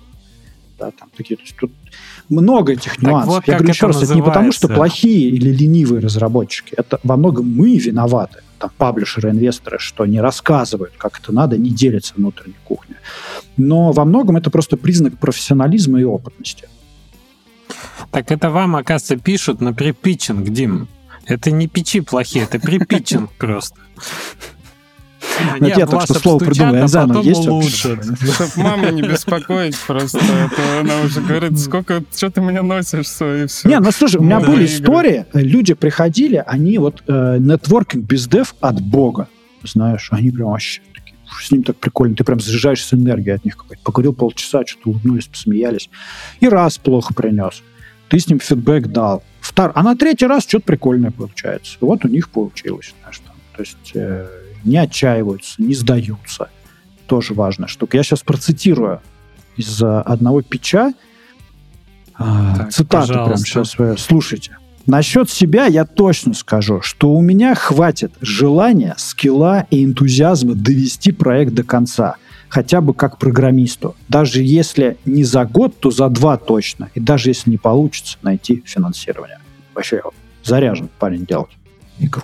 Ну, такое, да, чувствуется конфиденс. Ну, типа, вот тоже важный момент. Тут, и, короче, есть э, книжку читаю про откуда VC пошли. И, ну, началось все с охотов на китов, если там долго вплываться, но когда на китов собирались, корабль, кто дает денег на корабль, и кто им помогает взять деньги, правильно корабль снарядить, да, это там первые признаки венчурного типа бизнеса были в Штатах. И э, с тех пор пошли три типа э, школы венчура. Первая дает в технологии, там, о, АИ, типа, надо в АИ давать. Вторая дает в рынок. О, сейчас гиперкэш, типа, гиперкэш надо в рынок давать. Там третья дает в людей, там, где ты не можешь оценить потенциал, ее нету еще игры, ничего не, не технологии, не, в людей. Игры — это инвестиция в людей. И вот треть или там половина критериев, когда мы говорим с людьми, это оценка человека на предмет, знаешь, как есть а, тест два пива. Типа, ты с этим человеком пошел бы в бар пиво попить или нет? А вам же работать вместе. Знаешь? Это одна из причин, почему VC-паблишер нормально никогда ничего врать не будет. Он и приукрашивать на старте. Вы сделку подпишете, потом узнаете правду, и все, отношения как бы нарушены, плохие. Вы друг другу, то все. А скорее всего, это провал какой-то означает. Он ваших советов не будет слушать, или вы захотите уже его там из сделки выйти, то есть нет смысла, потому что вот, вот так. Но это важный такой тоже критерий. Вообще, мне кажется, это, это полностью весь процесс это сбор красных флагов, на самом деле. Это не, не Ну, не в целом, да, риск opportunity. То есть opportunity должны там x5 быть от, от размера рисков. Ну и есть красные флаги непреодолимые. Ну да, ну и созвон тут, конечно, сильно помогает. Мне кажется, тут даже порой формализовать сложно, что именно смущает. Ну вот, э, что смущает? У тебя как этот? Это приводит пример, когда опытные пожарники из дома, пожарные из дома выпрыгивают до момента, за момент до того, как обрушится этот, а я не могу сказать почему. То ли бал как-то похрустело, то ли вот дунуло ветерком, то ли еще ну, что-то. Ну, у них ну, да, такой да. набор робота, что это... Помню, звонок был с той стороны, а в сделке участвовали банкиры. Мы приходим на звонок, а они в костюмах втроем. Джон. О, будет непросто. Они смотрели решили делать? Ну, они не игровики, они со стороны как бы то... Они типа, они ходили, продавали. Они, они в играх... Он играл последний раз там в аркадные автоматы там в 82 году, знаешь. Джон. Понятно банкир. Угу. Я так утрирую, Слушай, но вы в разный что... культурный код сразу. Да. да, да, Ты несколько раз еще говорил про этот, э, про э, про то, как где у вас есть потреб, ну как бы критерии, Сложный где должна располагаться пока. компания. А, критерии. Да, да, да. Ну в смысле, а, вот. Ну да. Прям. Так, смотри. А, где располагаться не критично. Что критично? У тебя должна быть возможность получить от нас деньги, у тебя должна быть возможность купить лицензию движка, у тебя должна быть возможность нанимать людей и так далее. Если там, где ты... У тебя должна быть возможность иметь быстрый интернет дома. Вот если эти критерии не соблюдаются, тебе надо что-то другое поискать. Если Центральная Африка, там просто нет быстрого интернета, а Starlink пролетает на 3 часа, проблема. А если это джунгли в Таиланде, но там мобильная связь 5G, окей. Понятно. Ну, типа, сидит, сидит команда в России и такие говорят, мы хотим денег, но сейчас слетаем в Армению, откроемся и получим, и вернемся в Россию. Нормальная Тут, история? смотри, я за рамками вообще названия стран не просто так оставляю, потому что я мыслю ага. в другой категории. У меня чек-лист. Вот там ага. список.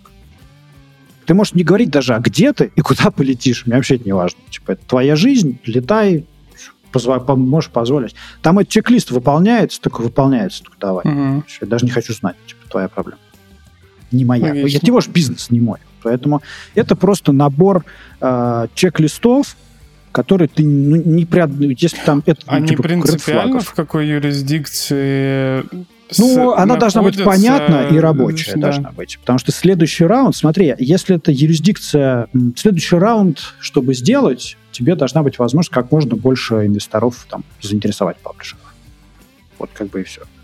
А если ты заранее сужаешь себе этот возможный набор, то у тебя риски повышаются. Значит, у тебя opportunity должны быть больше. Вот так вот. Плюс мы мыслим категории mm-hmm. портфеля еще. Смотри, а вот если у меня в портфеле уже есть extraction шутер казуальный и extraction шутер хардкорный, еще один я брать не буду в портфель. А зачем? Типа, типа, если это выстрелит, это уже выстрелит. А если не выстрелит, я просто так деньги потратил. Поэтому мы мыслим категории портфеля еще. Вот это важно же. Типа, ну, или я три супер рискованных игру беру в портфель, три вообще не рискованных и три средненьких. Поэтому бывает, вам отказывают и говорят, вообще все круто, но, к сожалению, мы супер рисковый портфель уже набрали. Okay, ну, это а похоже на самом деле. Что вы не ищете? Ну, то есть вы там, то, в чем не разбираемся. консоли или мобильные ну, тоже? Ну, я еще... э, вообще ничего не понимаю, если вот в жанре, в нише, в технологии, я, мы в это не вписываемся. Мне трудно. Ну, вот, например, к нам недавно присылали пич, э, знаете, что такое туннельный синдром? Короче, сидишь, когда у тебя здесь стол так пережимает. Это про кисть, да. Да, да у да, тебя да. кисть, у меня так было, очень сильно болел, полгода там лекарств, все остальное. Они какую-то перчатку сделали. Ты одеваешь, и у тебя туннельный синдром быстрее проходит. Типа там за месяц. Классная штука. Я бы тогда купил. Ну, во-первых, это мир физический посылки, что-то рассылки, вот это все. Мне ничего не понятно, я уже живу в каком-то другом мире, там, digital. Второе, я в этом вообще ничего не понимаю. Там какие-то медицинские какие-то исследования присылают. Что это вообще? Что, я могу? Я им, конечно, парни, я куплю, когда выпустите, прям сразу. Но вот в плане для нас слишком много, и мы даже не можем понять, что это за риски. Вроде про игры, вроде геймтех, а ничего понять не можем. Или геймтех может прийти, а там какой-то просто нам непонятная штука, мы не можем в этом разобраться. Она приходит что-то понятное. Система аналитики или какой-то там генератор чего-нибудь. Да. Тогда мы это смотрим. И с играми также. А, вот сейчас какой пример. Почему VR, например, нет? Сейчас я как то есть мы же смотрим такой типа там Петь, тебе интересно? Да, я заберу, посмотрю. А мне нет, посмотри ты. Там рынок есть 2 миллиарда, он будет всегда. Но я в VR-игры играл Resident Evil, вот прям играл, что сел, каждый день играл, там игры 5, может. И э, остальное как аттракцион. Я, мне трудно оценить, понять. Рисков много. Плюс я понять не могу, да. Плюс вот Apple вышел, что-то посмотрим, что там с играми будет. Вот. Нет. Хотя игра, может, классная. Но VR, опять же, мы посмотрим, а вот если там что-то прям дизраптящее рынок, тогда посмотрим. Вот, например, если бы мне э, принесли Half-Life, который выходил, помните, VR? Алекс. Да, я бы сказал так, конечно. Потому что я когда в него играл, я офигел. Это вообще кайф. Ну, вот. я думаю, офигели бы все, если бы Half-Life принесли. Это в целом ну да. Необычная история для рынка текущего.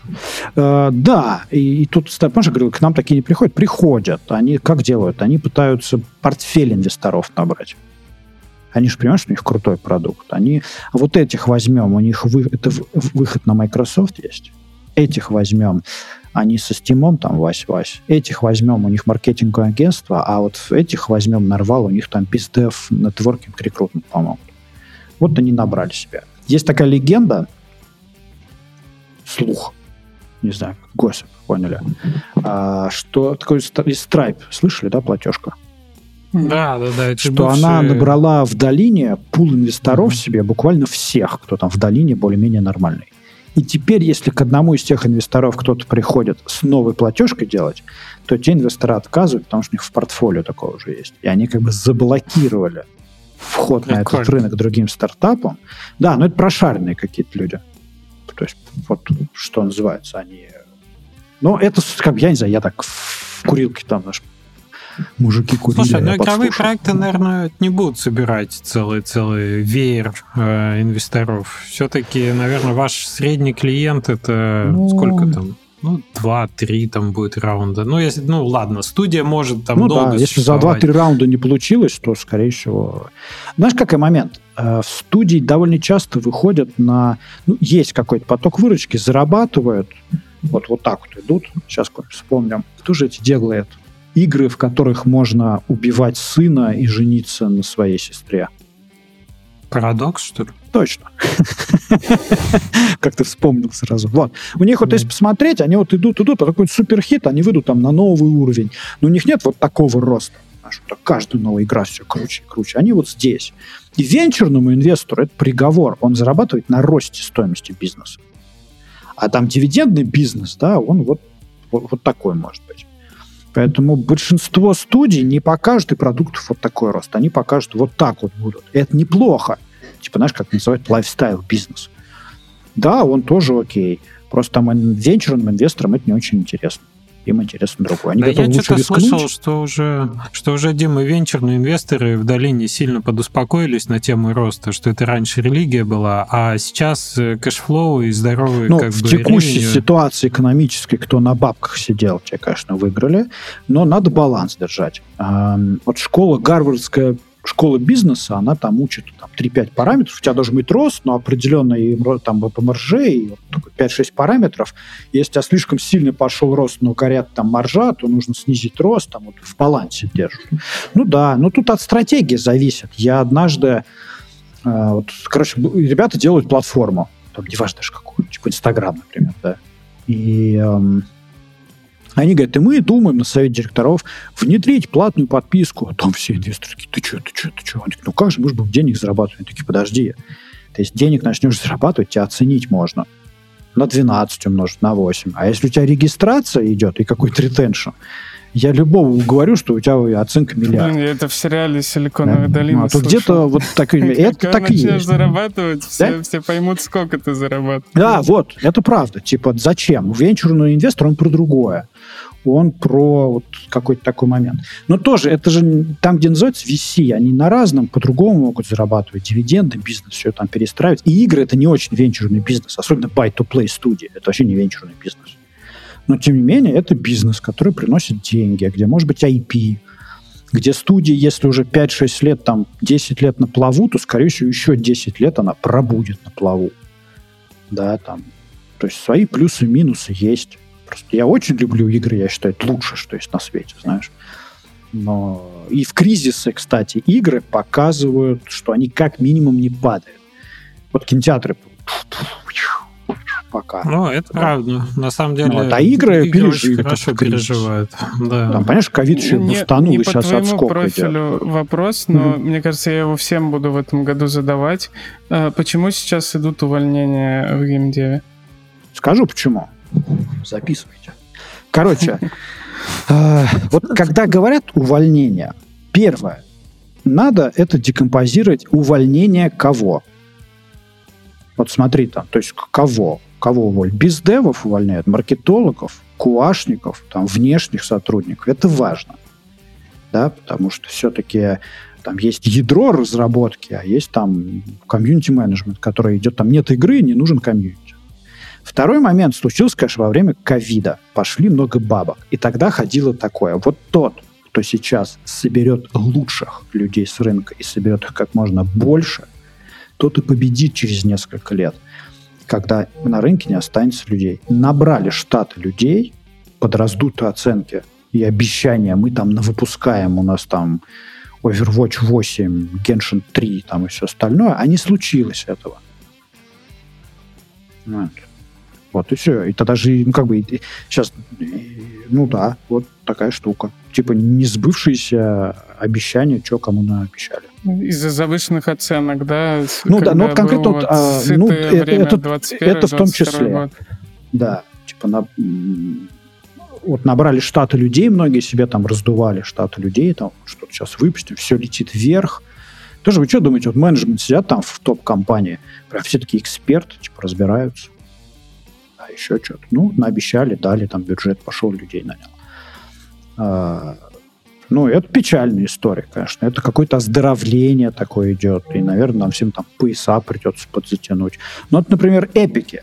Одной рукой отрезают штат, другой рукой высвобождают много денег платить креаторам в своей э, Fortnite от вселенной. И типа, привлекают mm-hmm. от Disney полтора миллиарда. Да. Это тоже там, вот где ключевой рост бизнеса у них заложен, в количестве людей или вот туда. Но в каждой ситуации надо отдельно, в любом случае разбираться. Так вот огульно обвинять это неправильно. И понимать, ну типа с Activision Blizzard я вот, ну так, я думаю, знаешь, что они собирались резать людей, специально ждали сделки с Microsoft. Они же чтобы, типа, сделали типа, не заявку про это. Что, а? что они, они же сказали про это, там они ответили на это, это ассоциации, что они собирались увольнять, на самом деле, делать Кого только волнует, что там все услышат, Microsoft купили, потом уволили. Понимаешь? Ну да, да, их могут сейчас прихватить за это, но по большому счету да. я тоже больше склоняюсь к идее про корректировку раздутых э, пандемийных этих ожиданий штатов. Так и есть. Да. Да. Забавно, в некоторых знаете, регионах сейчас... мира разработчики игр зарабатывают значительно меньше, чем такие же разработчики в банках. Да. Угу. Ну, а, вот. это правда. Прям, по в Польше. Вот в Польше так. Было года три, может, назад еще. Э, не кажется ли вам, что сейчас довольно много высвобождается пандемийных медлов? такой, знаете, как раз э, людей, которых наняли и выучили за эти два года, ну, типа, которые вот пришли именно в этот момент в индустрию. С одной стороны, очень не хочется людей, которые действительно попали и горят играми, ну, вот в какую-то общую такую обидную какую-то категорию грести. Но мне кажется, когда набирали не, не, не глядя, не смотря, а сейчас ну, как мне раз кажется, повезло тем, кто успел вырасти до медла, потому что срезать... Ну, а, а вот кто... Ну да, как вышло джун, исследование... Кто джуном еще остался, да. и вот был же рост вот этого онлайн-образования, все после курсов, э, и там поработал где-нибудь полгода, и, и, и как бы и все. И вот их срезают, э, я думаю, первым делом, и дорогостоящих сотрудников, типа крутой бездев за 20 тысяч долларов в месяц, там типа того. Ну да, было ожидание, что зарплаты начнут падать. Я это вот не вижу, но ожидания у инвесторов остались. Но на рынке пока то, то же самое, как было ожидание в ковидные времена, а зачем мне программисты из Москвы, я программист из Ульяновска там, или программиста из, знаешь, там, из какой-нибудь там пустыни, типа, найму себя. Он же дешевле. А оказалось наоборот, подтянули зарплаты периферии к уровню такого. А зачем мне работать на вас, типа, не за эту же зарплату? Но это сложно. Я не очень понимаю эти процессы в плане вот там но, но в целом, да, это были завышенные ожидания и завышенные обещания рынку, такие, mm-hmm. которые не получилось выполнить. Хотя было очевидно, что ковид да. же закончится, но никто же не знал, а люди перестанут играть, не перестанут. Еще вот эти постоянные разговоры, вот-вот Индия, там будет новая революция, там будут вообще все по 500 баксов в день там платить на игры. Тоже какие-то ожидания это все раздувало постоянно, и они не сбылись. И общая экономическая ситуация, тоже надо сказать, она э, ну, типа, негативное. Такое, и все подзатянули пояса. Ну да, на самом деле, я думаю, мы еще не знаем, какой будет 24 год. Ну, то есть, какое-нибудь определяющее событие 24 года еще не произошло просто, поэтому как бы всем, всем нам еще предстоит удивиться, наверное. Давайте это, удивимся в лучшую сторону, не в худшую. А, тут есть набор, очевидно, красных флагов, про которые ты озвучил, знаешь, про что интересно услышать тебя? Вот про зеленые такие флаги, про opportunity, да, которые, на твой взгляд, сейчас существуют на рынке, которые ты ждешь услышать в печах, не знаю, вот что тебя радует, когда ты пишешь? Что для тебя ну, является таким хорошим сразу знаком? Когда люди знают, что хотят. Не просто пишешь, нам надо 100 тысяч. Пишешь, нам надо 100 тысяч, чтобы кто-то с локализацией на себя взял и с портированием, и куаном подтянул потому что мы в штат не хотим нанимать. Когда знают, что хотят, ты прям, о, ты сразу подходишь, не подходишь. Когда э, не один фаундер, а два-три, и один типа маркетинговый продюсер бывший, там второй какой-нибудь креативный продюсер, а третий какой-нибудь технарь. Все они так в целом закрывают, знаешь, вот эти штуки. Ты такой, о, типа это хорошо. А не когда там просто три геймдизайнера, например, да. А, когда когда у людей уже есть в портфолио что-то, как у отдельного человека, и что-то такое значимое, что-то там большое, знаешь, получившееся, или даже не получившееся, но большое, потому что это тоже очень важный опыт. И когда как у команды у них что-то есть, уже это тоже, да. Когда есть поиграть. Если есть слово, вот наш демка, я сначала в демку то играть всегда когда play, поиграть в демку сделано удобно, а не восьмистраничный документ, или ты открываешь демку, а там какой-то блокер, прям вот через 3 секунды блокер не работает. Какой-нибудь там тупой, причем это, вы сами это смотрели. Типа это же важный момент такой, знаешь, такой. Когда люди не пытаются переобуться и подстроиться под тебя на ходу. Ты говоришь, слушайте, ну сейчас в коопе, да, мы кооп тоже можем сделать. И, конечно, сейчас еще VR там, или это мы тоже, да, мы как раз вчера говорили, типа, ребят, ну как-то странно. Что, что делаем-то? Что я сказал или что вы там? Mm-hmm. Что еще такого? Что еще такого сказать вам? Ну, это уже не неплохой список. Когда люди понимают, что хотят, так, это ну в целом... Да, когда на звонок штука. приходят и отнеслись к звонку, я не говорю, что надо костюм одевать. Я вот сейчас в шортах сижу еще. А, но когда ты звонишь человеку, вы там про миллионный бизнес поговорите, а он в майке алкашки на диване вот так лежит, сейчас покажу, знаешь. А? Ну это, ну, это тоже подход. Ой, если помнишь социальную сеть, как Цукерберг ходил там. Ну, типа, этом, ну, этом я, не, я ничего такого, я не, я не ханжа, я понимаю, ну, может, ну, на второй звонок вообще, когда познакомились, потом все на ты перешли, да, мне еще пофиг, хоть с руля звони. Или когда... Эм, вот, знаете, когда пишут письмо, название темы и название встречи, и ты видишь код единый, типа встреча, там, нарвал, тире, э, лучшая игровая компания, запятая, обсуждение печати, пришла встреча. Прикольно. А когда тебе приходит встреча, которая называется «встреча», или ты пишешь человеку, да, хорошо, давай в четверг на 4, вот моя почта, пришли приглашения. Ну, ты ждаешь приглашения в календарь, да? Что еще там можно ждать? Наступает этот четверг, за минуту до встречи, а я просто забыл уже, что-то в календаре пусто, я сижу работаю, мне приходит письмо, приглашение. Нож прислал приглашение. Или ты ему говоришь, типа... Открытку прислал. Ну, типа того, да, заходи.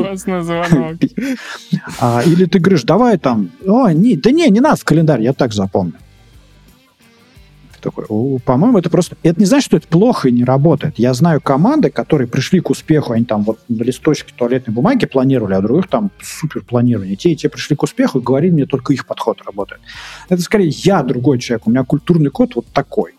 У меня там бэкграунд такой, я ожидаю, но, но это какой-то минимальный набор. То есть вот зеленое, когда начинается коммуникация, общение, мне приходит короткое, ясное письмо, я задал вопросы, человек не что-то там от себя прям вопрос, вставил в цитату свой ответ, там выделил жирненьким или цветом. Вот минимальные те вещи, где ты понимаешь, с человеком будет приятно пообщаться. Может, даже не будет сделки, он, может, не захочет.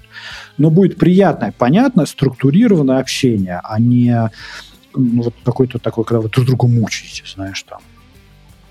Я говорю те вещи, которые ну, можно да. объективно оценить и то. Просто многие вещи, они очень субъективны, и их тяжело вынести вот так о них поговорить.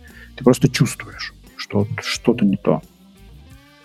Да. Ну, когда есть опыт коммуникации, там, цифровой, современный, то это, конечно, радует, когда ты понимаешь человека. Ну, это, скорее, у него есть опыт работы в коллективе, в команде. И опыт работы в, вот такой. В почте не выкидывает других адресатов человека. Да. Ну, и, и, типа, да, или там ты, ты пишешь, давай там обсуждаешь договор, что-нибудь такое, redline, ты говоришь ему. Не понял. Но тоже другая часть правды, что это и есть моя работа, где-то здесь. Не, ну это, кстати, Увидеть. вот, вот какие-то термины там по поводу договоров, мне кажется, что как раз вы, вы же реально с теми, кто, у кого, кто еще ни с кем не разговаривал, по идее, имеете да, дело. Да, да, все так. Но если бы договоры дошли, как бы ты что-то... Ну, в общем, э, где-то это есть наша ответственность, но какие-то вещи я понимаю, что смотри, внимание, игра получается интересная, концепт, прототип классный, ребята классные, но у них недостаточно чего-нибудь, чтобы вот этот отличный потенциал довести. Скорее всего, когда команда вырастет в пять раз, и с утра придется заниматься не только этим, и все станет масштабнее и так далее, там все посыпется. Угу.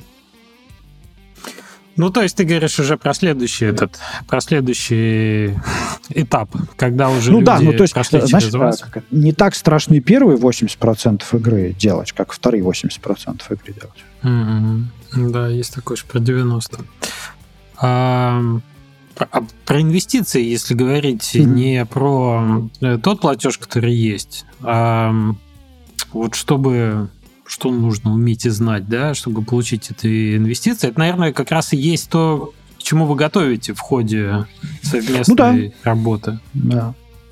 И как думаешь, что, что самое важное здесь? Вот как раз вот эти все мелочи с одной... Ну, Нет, игра. Понятно, самое главное это, это игра. Смотри, конечно, вот мы конечно. все, что говорим, да, это, знаешь, как вот работа менеджера, это не в жире сидеть. Он как бы сидит целый день в жире там в табличку. На самом деле его работа с людьми тусовать. Ну, типа общаться с людьми, говорить. А хотя на всех конференциях, учебниках вас там что-то будут учить, там, как письма писать. Ну, люди. Тут тоже игра. Если игра классная и хочется ее всем сделать, будут искать варианты. Игра — это база. Типа вот все. А второе, чтобы получить что инвестиции. Но в целом то, что я сказал, надо знать, что ты хочешь, надо верить, надо быть готовым свою идею объяснить, а, надо быть готовым где-то, знаешь, через трудные времена как бы пройти такой. Ничего такого прям супер. Вот. Быть интерпренером. Да, ничего такого супер какого-то. Много работы. Слушай, а такая готовым. ситуация бывает, когда у вас э, игра получает, команда получает от вас 100 тысяч, проходит 6 месяцев, а дальше ничего. Ну, не получается найти. Он такой занят из бассейна, из Таиланда такой с пивом. Не получилось? Ваши 100 тысяч ваши освоены, примерно так, да. Сорян. Не, ну вот... Не вышел, да. Мария, как дальше происходит? И раз в месяц там Короче так, чем чаще меня чуть люди просят помочь, спрашивают по нормальным делам, не типа, ты знаешь, мелочи детства, где сначала попробовали, поискали, поняли сложно, спросили, тем лучше. Значит, мы же вовлекаемся. Но в целом там раз в три недели, в две недели, раз в месяц у нас какой-то звонок есть там, где мы вот что делали, что главное, какие проблемы. Так, а мы вам обещали там познакомить вас с PlayStation, там подвисло, вот на такие темы общаемся. Мы узнаем о проблеме раньше. И мы всегда людям подсвечиваем эту проблему. Говорим, ребят, смотри, вот что-то уже третий месяц, а вот ничего же не изменилось на самом деле в версии. Вы что-то делаете, делаете, а ничего не поменялось, то есть посмотреть трезво. И тут уже от фаундера зависит. Некоторые фаундеры в этот момент такие, да, это проблема, не боятся что-то переделать, что-то изменить, вот знаешь, такой пивот совершить и по другой дорожке пойти. А некоторые в этот момент, они продолжают копать, куда копали. Хотя все вокруг говорит уже, что там нефти нет. Типа все, что неправильно это делают. И когда ты понимаешь, что то делают неправильно, ты, конечно, пытаешься сначала помочь. Но в целом все. И ты деньги, ну как ты деньги вернешь? Вот что можно у студии разработки видеоигр забрать на 100 тысяч? Сказать, стулья, стол из офисов можно забрать, если офис есть вообще. Возможно, кто-то ноутбук тебе еще вышлет свой, который там кто-то да, покупал. Книжки Ты, возможно, где-то продашь. Для книжки Что еще? Да. Вот перечислите. Это ничего. Ну, какие, а, знаешь, IP ты возьмешь, типа ассеты, которые они сделали, и что с ними делать? Вот я сейчас вам принесу ассеты какой-нибудь игры плохой не выпишешь. Я, я думаю, стоят? вы меньше всего втроем заинтересованы пристраивать ассеты на Asset Store, чтобы ну, что-то, ну, что-то можно, но в целом это дороже будет, лучше это время потратить найти нормальную еще сделку. То есть в этот момент где-то в душе мы такие себя уже списали, этих людей, и просто не хотим в них вкладывать душу и время с ним тратить. Типа зачем? Они сами не хотят. А бывают люди, ну не получилось даже на 100 тысяч. Ну, такие, блин, надо что-то еще делать, надо еще делать. Ты им пока там раз аутсорс-заказ какой-нибудь на 3-4 месяца подгоняешь, чтобы хлебушек был. Они пока что-то пилят, делят, там сам фаундер приходит, слушай, я там такую тему, там игра, вот мы сейчас те ассет переделаем. И вот и, и получается. Я знаю такие истории. А вот на второй раз получилось. То есть в целом зависит-то не от меня. Вы помните, знаете, я-то, нет, не мой бизнес. Они делают студию, я здесь вообще при чем. Я 100 тысяч обещал, обещал, вот 100 тысяч. Что от меня еще надо? Ну так, да? Это их студия, их бизнес. А вы сейчас на меня этим вопросом ответственность переложили.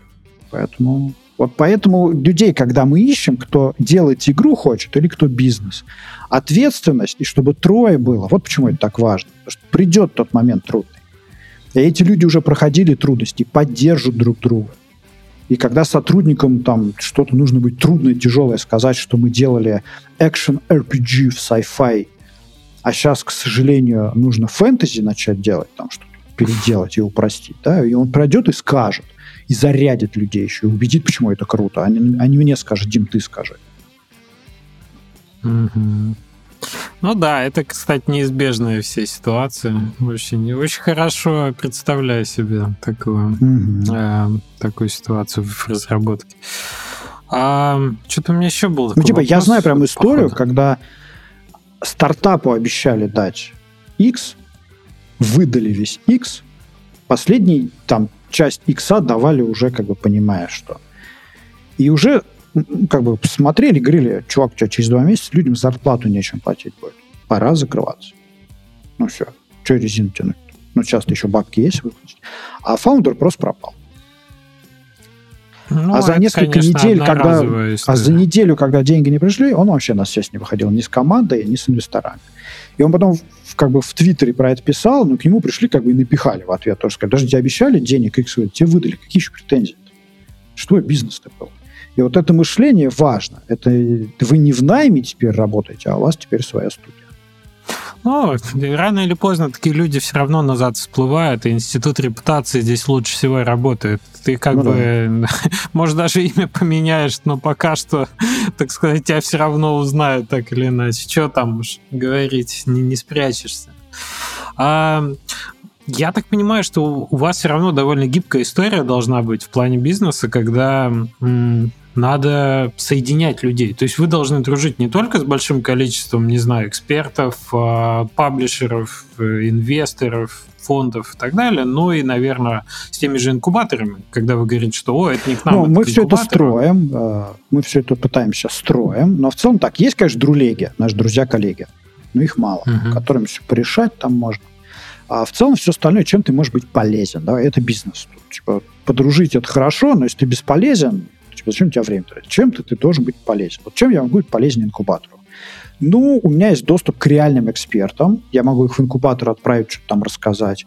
У меня есть доступ к пониманию, что реально рынку сейчас надо, какие люди должны выходить из института, из инкубатора, какие люди должны с какими навыками, знаниями выходить, и это я могу транслировать. И я могу из инкубатора на выходе забирать кого-то в акселератор.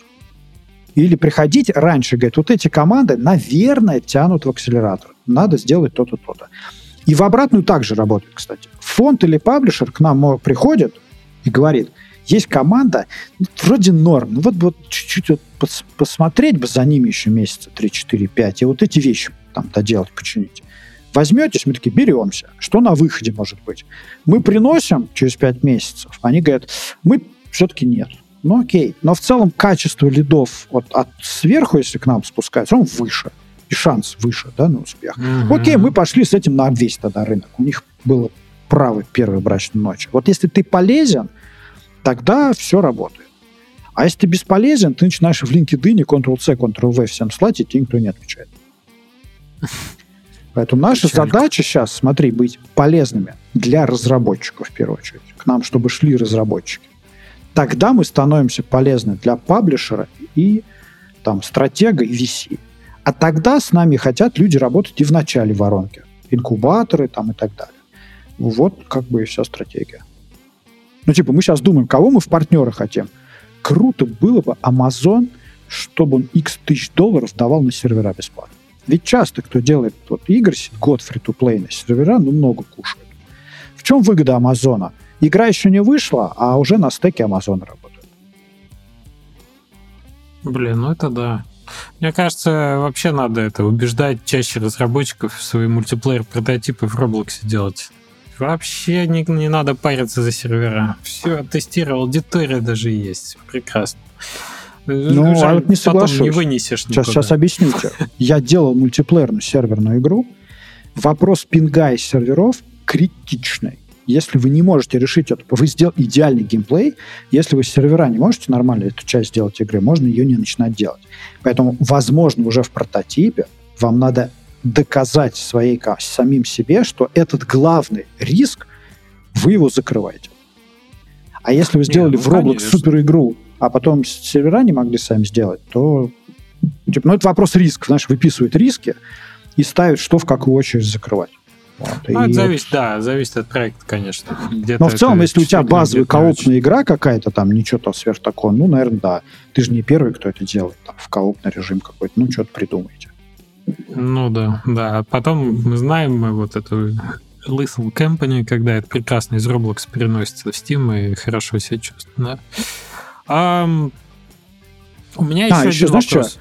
Скажу, зеленый да. флаг. Когда люди играли в конкурентов и в эту нишу и разобрались, не просто игру делают, а когда, слушай, а это, а это мы в одной игре там играли, она, никто про нее не знает, но вот одна деталь там круто было сделать, там вот комьюнити это, а это вот, и когда вот в том нише жанр, как угодно назови, когда они разобрались и поняли, это база что, вообще. как они хотят сделать, это вот всегда очень показательно. Это база, то есть если ты не играл в игры конкурентов, тебе сложно ландскейп-то жанровый представлять. С кем ты будешь... Ну, база. Э, а я, мне пич ну, да. приносит, смотри. Шутер синглплеерный. Конкуренты. Battlefield, Call of Duty, Apex. А, шутер на Unreal собираюсь сделать. Я начинаю говорить, а как там же, там же графика, там ожидания. Мы на Unreal тоже сможем. А кто смог? Есть какие-нибудь крутые шутеры, кто на Unreal смог? Окей, окей. А почему у вас там мультиплеерная, и вы сравниваете с мультиплеерной, а не синглплеерной? Ну, тут и ты, ты начинаешь понимать, что люди как-то ну, не, не разобрались, что ли, или что такое. Сразу вопрос возникает. Ну да, это странно. Все-таки делать мультиплеерный шутер и синглплеер это разные игры. Ну, Разные да. команды, разные игры. А, ты про экосистему заговорил до этого, ну вот когда я тебя Ох, не люблю слово спросил. экосистема, супер ап, а, синергия. Да, вот синергия больше всего не люблю. И этот, как ее еще, господи. Метаверс. А, экосистема, я имел в виду набор участников рынка, которые друг другу могут быть контрагентами, полезными соседями и так далее. А что ты думаешь про образование? Меня не так давно спрашивали, э, просто вот out of the blue спросили, а в какой универ сейчас идти в условной Европе, где учат хорошо геймдев? Я такой, а я не знаю. Мне интересно, вот ты сталкивался с тем, что какое-то образование, а оно прям котируется сейчас? Думаю. Типа, пауза. Ну, короче, давай снова декомпозируем. Образование для кого? Так ты разработчик видеоигр. Типа, а там профессий полно. Геймдизайнер сложно. Давай попроще. Давай художник. Для художника, понятно, есть образование. Да. Для программистов тоже есть как поучиться. Просто когда ты уже дело. в институте Конечно. на третьем-четвертом курсе, да, тебе надо уже что-то еще куда-то ходить. Геймс-джемы, инкубаторы, куда-то вливаться в тусовку. Геймдизайнер – сложный вопрос. Сложно. Я вот так скажу, смотри. Если вот всех геймдизайнеров, которые крутыми считаю, вот, вот всех такая была история. Он играл в какую-нибудь игру, и там был редактор, как в Героях третьего, как в Варкрафте, и он что-то свое делал. Вот что еще надо? Садишься и делаешь. Книжки есть, YouTube есть. Что надо еще? Вот так по-хорошему. Слушай, но образование имеет много плюсов. Образование как? это Не, то, я говорю, что ты... давай. Вот к тебе пришел парень. Смотри так, когда я смотрю джуна, вот так, что я смотрю да. в первую очередь? Что он здоровый, что у него хватит здоровья просто доехать куда-то там до медла. Что еще у него? И аппетит хороший. Медкарту спрашиваешь? Ну, типа того, там, столовую ведешь, кормишь его, смотришь, аппетит хороший. Ну, наверное. А что еще он может тебе рассказать? У него, конечно, там стрессоустойчивость, Unity, гид, какие-то слова. Что он умеет? Вопрос у него мотивация была, желание, любовь к играм, а еще чтобы он показывал такой, а вот я сделал на карте там героев третьих свою карту, я сделал вот так вот так поменял, там что-то сделал, ты смотришь, вот он, вот он разберется, сделает. Да, вот mm-hmm. это главное, это на тему про геймдизайнеров, да, на мой взгляд, что у него должно быть желание создавать. Он что, карточную игру настольную нам нарисовать нельзя? То есть все должен делать, ходить. А какое образование к этому он должен иметь? уже как повезет. Я думаю, хорошо геймдизайнеру такие вещи уметь, как а, общие навыки, софт-скиллы, коммуникация, там, бла-бла-бла, английский, математика, что-то про сюжет, про нарративку, художественную часть развивать и в игры играть еще. Я бы добавил еще, чтобы он умел скриптовать, потому что сделать прототип своими руками все-таки важно. Ну, скриптовать, да, хороший момент. Скриптовать, что-то программирование, вот это тоже момент. Ну да. Где такому учат? Самый крутой, вот я нанимал дизайнера, mm-hmm. э, по тестовому заданию была супер, крутой, супер крутой сигнал, когда ты говоришь в игре X придумай механику там рыбалки. И он приходит, ну, я про э, mm-hmm. аналитику э, и наигранность. И, и когда к тебе приходит геймдизайнер, и он такой, я, поиг... э, я вообще задумался, зачем в принципе в играх рыбалка и, и mm-hmm. каким целям это служит. Я поиграл в пять игр, где есть э, рыбалка, в них сильные стороны выделил, придумал новую, придумал базовый контент для ты такой смотришь, вот, вот ну с кем да. я хочу А работать. потом ты спрашиваешь, а какой у тебя а, диплом?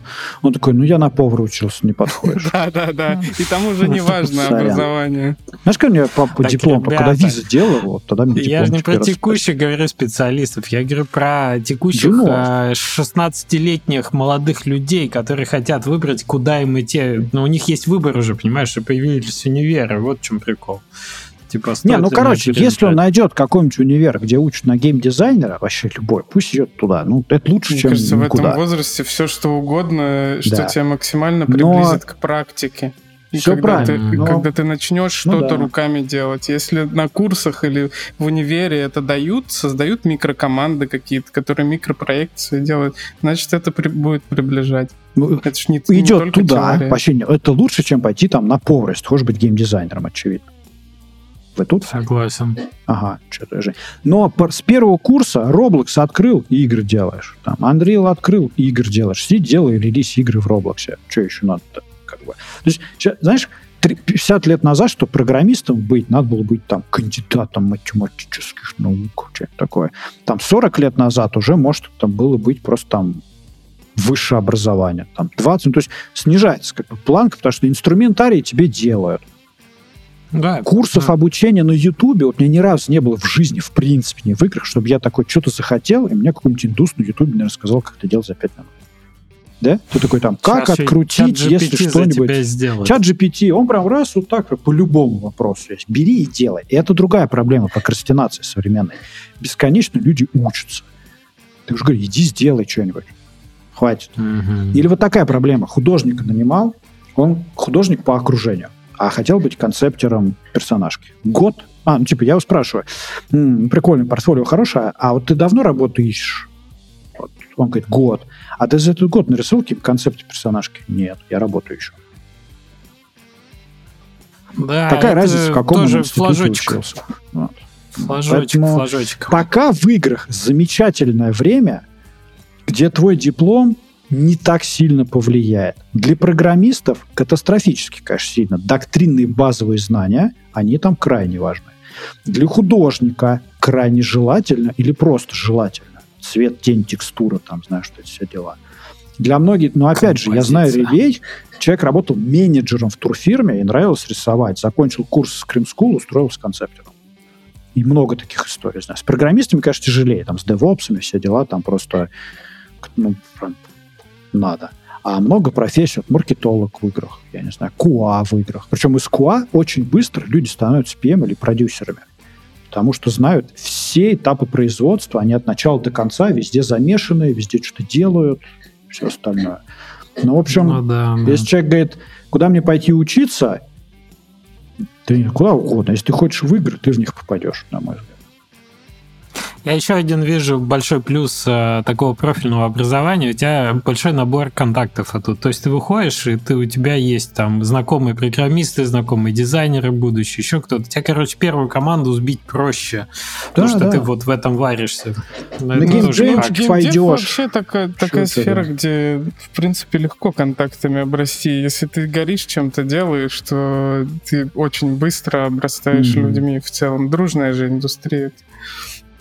Да, да, когда помните, ну, с Unity да. была история, как быстро там 100 студий подписали, как бы а, что-то ну, объединились. Все не ожидали просто. Не ожидали Я много примеров видел, где разработчики довольно быстро как-то, знаешь, United делали такой каким-то вопросом. Ну да, вокруг Unity они United, мы United, конечно, довольно быстро. Это была занятная осенняя история. А, Дим, спасибо. Спасибо. Мне кажется, мы все вопросы задали, которые хотели э, узнать. Если вы а сколько вы уже на этот год набрали проектов из 6-8? А вот хороший вопрос. Э, значительная часть акселераторов такая. И в апреле мы запускаем. Мы так не делаем, это довольно фиговая модель, потому что тебе к апрелю надо 10 набрать, а у тебя 7. Тебе что, 3 плохих брать? А еще те, кто пришли в январе, что, до апреля сидеть, что ли, ждать? Мы круглый год работаем. Вот у нас уже есть на сайте там портфолио, сейчас мы обсуждаем уже некоторые интересные игры, сделки, и, конечно, просто будем их анонсить. Просто сделка на 100 тысяч, это, знаешь, как там Microsoft, миллиардов, и ты такой, ну, сделка на 100 тысяч. А, поэтому мы как-то паком будем набирать такие новости. Но в целом у нас уже есть, где мы там довольно далеко зашли в обсуждение про условия там, и все остальное. У нас такие уже появились. Ну, в общем, писать вам можно и нужно. Да, прям форма заявки, она у нас не супер. Как у всех такая страшненькая, но как у всех. Ну, чтобы, чтобы отфильтровать тех, кто не сможет через нее пробраться. А акселератор Нервал Э, Дим Филатов, если вы заинтересовались, если вы можете найти здесь какую-то пользу для себя, то да, обязательно пишите. Какие-то контакты мы дадим в описании. Собственно, на форму. да? На да я там оставил, там есть, в общем, dimfilats.ru, там все мои контакты, там без толку скрывать их уже. И narval.ax, типа, там тоже заходите сайт, там одна кнопка, то не промахнетесь. Mm-hmm. Супер. Супер. Спасибо тебе большое за то, Окей. что рассказал да. про то, как вообще эта часть работает индустрии. Очень интересно. И мы любим про такие разговоры, потому что они все-таки возвращают к бизнесу и часто всплывают интересные новые нюансы. Поэтому всегда интересно было пообщаться на это счет. Удачи, удачи с проектами, спасибо большое. удачи с адекватными да, разработчиками, и да, пусть больше пользы будет в индустрии от самых разных ее участников. Всего хорошего. Да, спасибо большое. Э, Всем пока. Хороших да. вам проектов. Да. Счастливо. Да я никак не привыкну к этой рубрике. Когда просидишь два часа на подкасте, все, пока, и убежал. Да, Женя все это помахал и ушел. Слушай, крутая тема. А я имею в виду акселератор как э, еще одна точка входа, да, денег в команду. Типа... Да, я вот только... Э, блин, вот вопрос забыл задать. Ты мне объясни, как ты понял? Вот разница между акселератором и инвестфондом ранней стадии. Типа в чем? Ну, чуть пораньше. Я от инвестфондов э, слышал тоже такое, что им э, желательно причесать проект до стратега. Типа э, получить эквити небольшой, угу. подготовить, э, сориентировать, подготовить хорошую сделку, упаковать это все. А я так понимаю, что акселератор, он немножко, то есть инвестфонд может сказать, Ой, окей, ребята, для нас еще типа рано заходить, давайте вы причешите для нас проект, а мы потом будем причешивать, причесывать, причесывать для стратега. Ну, то есть такая тоже сегментация уже идет рынка.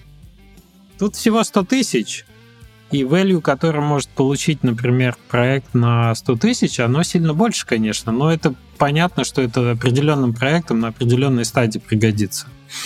Что вот э, тебе и экспертизу какую-то по юридической организации дадут, юрлицо откроют, если нет, и дохайрят, если надо, и тебя еще за ручку проведут по 6 месяцев, считай, или 3 месяца, ну, ты вполне можешь допилить MVP свой до какого-то этого этапа, когда это можешь показывать смело. Ну, вообще, да, наверное, в 2024 году вообще в целом тех, кто дают деньги, сильно подсократилось, поэтому я думаю, что и 100 тысяч и экспертиза такая много кому будет не лишней. Угу. Не, ну надо понимать, что все-таки в акселератор ты приходишь с таким, э, то есть это не про расслабиться вообще, это надо на максимальном тонусе быть, э, типа такой бутстрепинг на эти 3-6 месяцев, а дальше еще бежать, то есть надо еще и второе, третье дыхание иметь. Да, ну это еще вся история же про то, что, ну, в принципе, в внедряюсь в историю акселератора, инвестфонда, всего, что связано с инвестициями в компанию, ты должен быть настроен на рост в любом случае, на, один, ну, на несколько проектов в будущем, на рост команды, рост проектов и всего такого.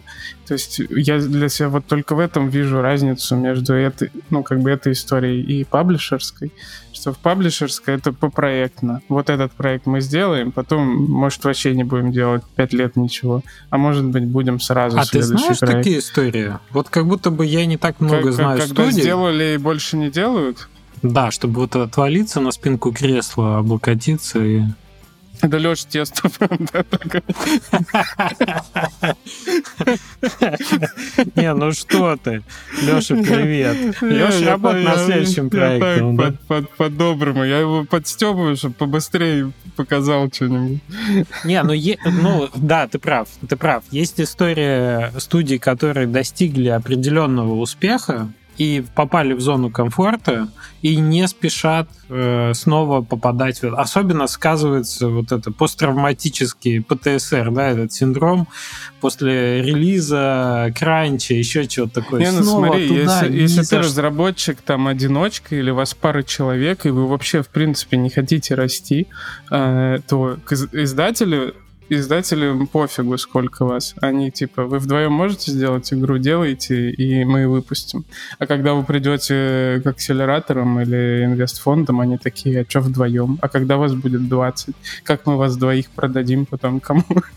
пополам. Не, ну опять же, надо equity подраскачать в любом случае. Ты пока от одного раунда до другого, тебе желательно ну, при, если вот, подрасти. Э, сидят, слушают и такие, да я вообще хочу один делать игры постоянно. Вот хочу роста доходов, хочу роста проектов, готов пивотить проекты и обсуждать с другими, э, с другими опытными людьми, но, блин, вот не хочу роста такого, не хочу 20 людьми руководить. Вот я могу понять, э, э, такое есть человек говорит.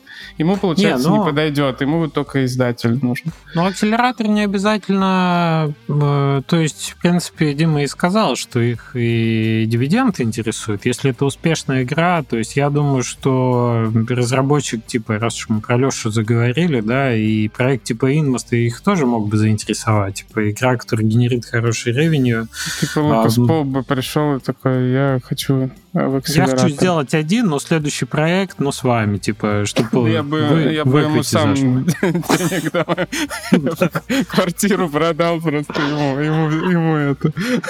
Все, ну, в общем, интересно, интересно. Я уверен, что, Лукас к сожалению... если ты нас слушаешь, обращайся. Мы знаем, что бывает нужна помощь. Женя готов заходить в Equity в тебя, да. Надо вопросники посмотреть, не заполнил ли Лукас Пол. Знаешь, такой, я делаю А, кстати, игры. ребята, спасибо вам за, за то, что вы начали заполнять нашу форму. Я не знаю, на момент, когда подкаст выйдет, мы, может быть, уже ее и результаты уже опубликуем. Но так как мы с небольшой задержкой Но двигаемся... Она останется, наверное, пусть висит. Э, не, нам надо когда-то... Нам надо же когда-то дать уже первые результаты. Будет выпуск же. вдвоем следующий и, и расскажем. расскажем. Да. да, пока что ждем. Пока что ждем. Заполняйте, если еще нет. Это очень прикольно. Почитать, посмотреть, кто вообще нас слушает. И помогает скорректировать, на самом деле, в сторону большей полезности для вас самих э, то, о чем мы будем говорить с гостями дальше в сезоне. Так что призываем вас заполнить, если нет. Да, вообще, да, там прикольно, на самом деле, супер интересно, чем, чем занимаются люди. И там такие... Там целые опусы пишут, ребята. Да, да, да, там прям приятно. Мы все читаем, да, заполняйте и потом расскажем. Женя оставил место для открытых вопросов и открытых ответов, поэтому там-то... Да я, ну, я не хотел душнить, я, я думал, сейчас я вот точные вопросы напишу вопро вопросники, а люди хотят высказаться хоть где-то, а им негде. Вот там пусть рассказывается, мне хоть будет что почитать. Прекрасно. Ребят, спасибо большое, что послушали. Надеемся, что тема акселераторов вам была и бизнеса вообще в играх. Сегодня мы много бизнес-вопросов в неотносительно, безотносительно акселератора обсуждали. Надеюсь, вам было интересно. И пишите комментарии, вопросы, комментарий, ну, как бы, контакты Димы вы знаете, но, может быть, вы хотите спросить что-то у Димы в открытом формате, в комментариях на YouTube. Э, всегда э, для вас этот раздел есть, и наш телеграм-канал тоже. Ждем вас там. Тут присоединяйтесь. Да, слушайтесь Лешу, он правильно все говорит. Все, будем прощаться, ребят. Спасибо, что слушали. Пока, счастливо.